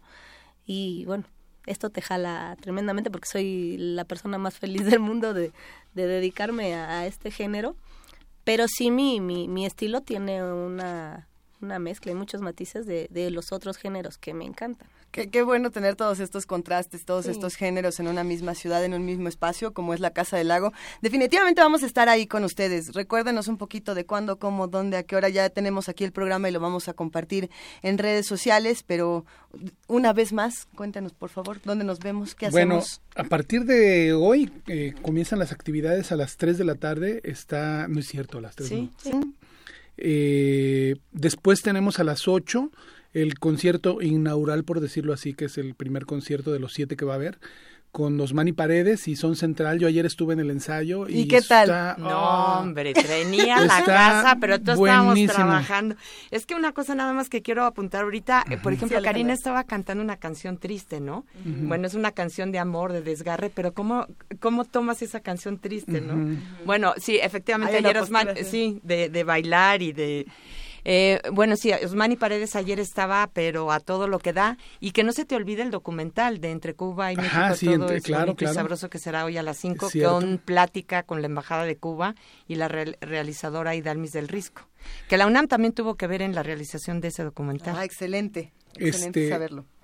Quiero hacer una anotación. Adelante. Este la persona que visualizó este festival como tal es Alejandra Pérez Grobet, que está aquí presente, a la cual ahorita aprovecho para que agradecerle, porque no es lo mismo eh, que nosotros estemos en festivales, eh, eh, no sé, a pesar de que sean festivales culturales, que sean delegacionales, que sean uh -huh. estatales, a estar en un festival que esté auspiciado por la UNAM.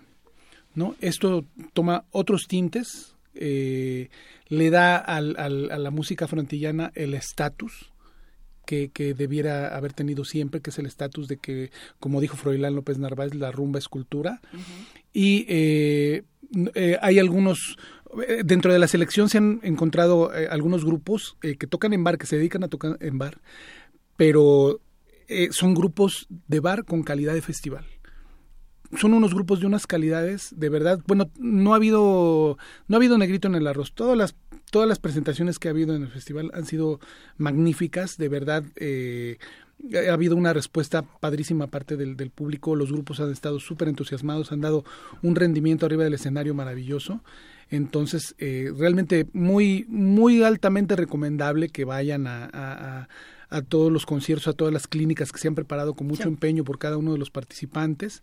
El, el, eh, el, segundo día tenemos tres conciertos, el primero en la a mediodía es eh, Atracción Orquesta, Después a las seis de la tarde vienen los Lobos de Melón y Aquí cierran. todos sacamos el programa, empezamos es. a apuntar a cuál nos vamos a ir. Y cierran y cierran los Chilangos de La Habana, que es un caso muy particular. Ay, es, son una delicia. Es, es, uno de los grupos que, que realmente eh, muestran lo que es la fusión de, de del de lo que han hecho en cuestión creación, en cuestión creativa, músicos mexicanos y cubanos juntos.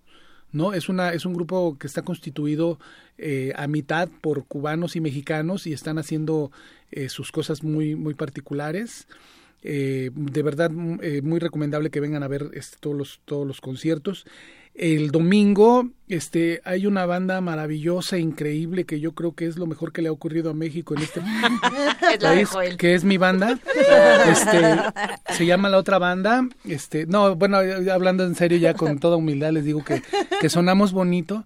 Este, entonces, ojalá puedan ir a acompañarnos. Hacemos salsa fusión. Eh, contamos con con elementos muy destacados, este, todo, todo no quiero eh, destacar alguno particular, pero tengo que mencionar que está con nosotros Daniel López Infanzón en el piano. Ay, nada más. Que está, Ay, este, que está Mario Díaz en, el, en los sintetizadores, este, porque Mayito Patrón anda en un barco este y bueno nos, nos eh, está maravillosamente al, al, otro mallito, al otro mallito está maravillosamente representado por Mario Díaz que es un excelentísimo sí. tecladista también y en general toda la banda este estamos eh, estamos ahorita ensayando con mucho ahínco para llegar a hacer un papel bonito el, el domingo. Este después sí, después viene este una una amiga queridísima que viene llegando de Singapur. Eh, ayer ayer fui por ella al, al, aeropuerto. Mexicana. Este mexicana ya se llama Lina Ramírez y viene a hacer este a, presentarnos su proyecto, el que lo que ha estado trabajando ella desde por allá, desde Asia. Va a ser, tiene tres actividades el domingo. Tiene una clínica en la mañana de el jazz en el son cubano. Después tiene una charla donde va a hablar de, la música afroantillana en el oriente de, bueno, en, Asia, en, alguna zona de Asia. Lo, que pasa es que ella ha tenido un papel muy importante precisamente allá, que se ha llevado a muchos músicos mexicanos y se ha dedicado a difundir nuestra música en todo lo que es el eh, Singapur y todo el sureste asiático. Y viene al festival. Es, es, es un elemento súper importante porque ella ganó un premio que se llama el premio OTL, que es este el, el, premio, un premio que se le da a la persona este que ha hecho la mayor difusión de la cultura mexicana en el extranjero cada embajada hace su eh, hace su propuesta de todo el mundo y ella se lo ganó este no me acuerdo en qué año fue eh, tiene como debe ser hace dos años. hace dos años. Entonces realmente tiene un reconocimiento importante.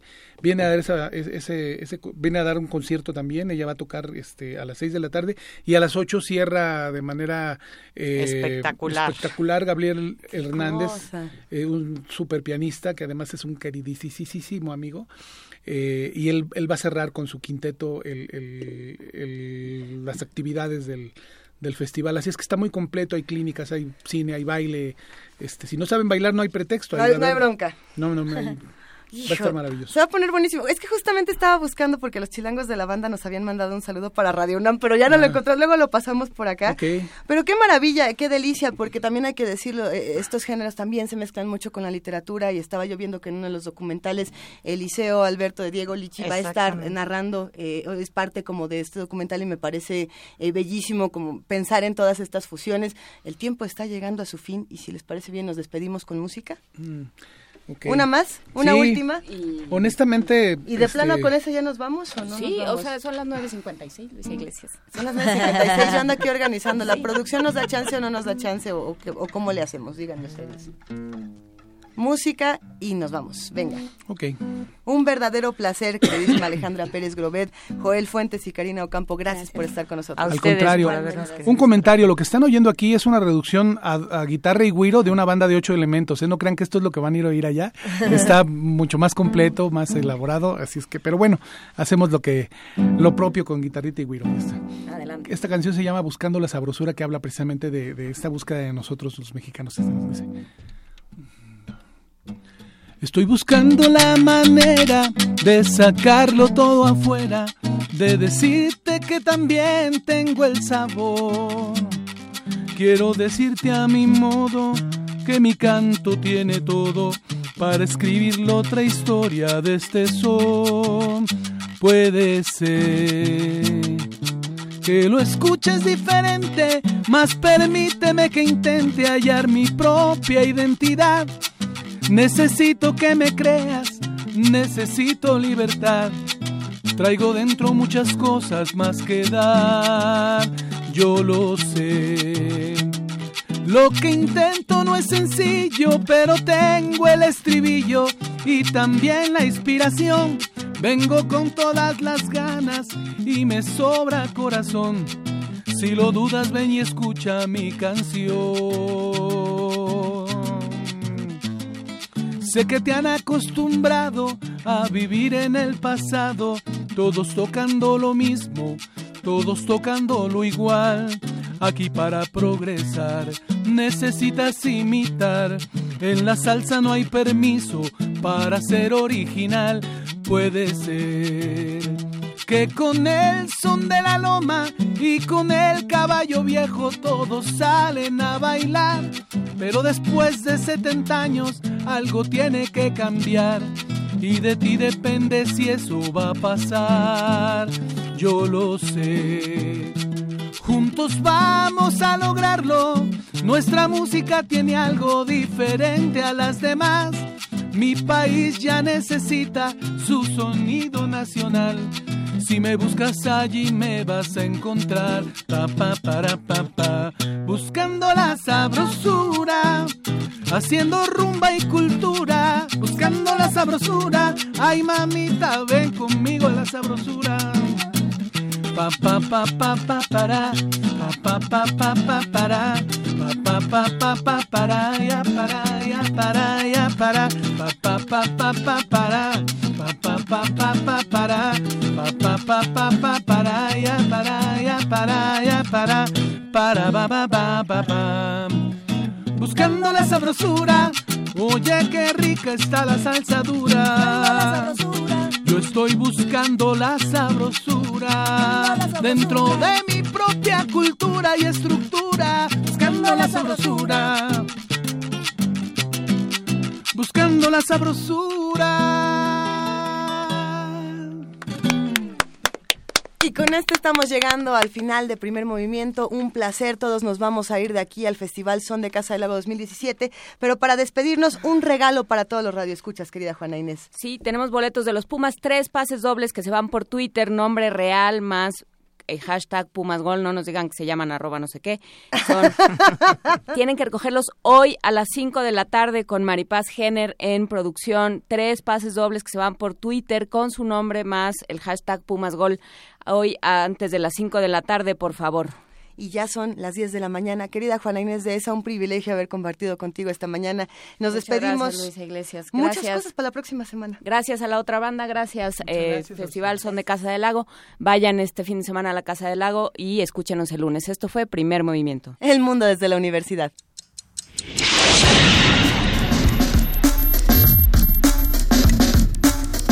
Radio UNAM presentó Primer movimiento. El mundo desde la universidad.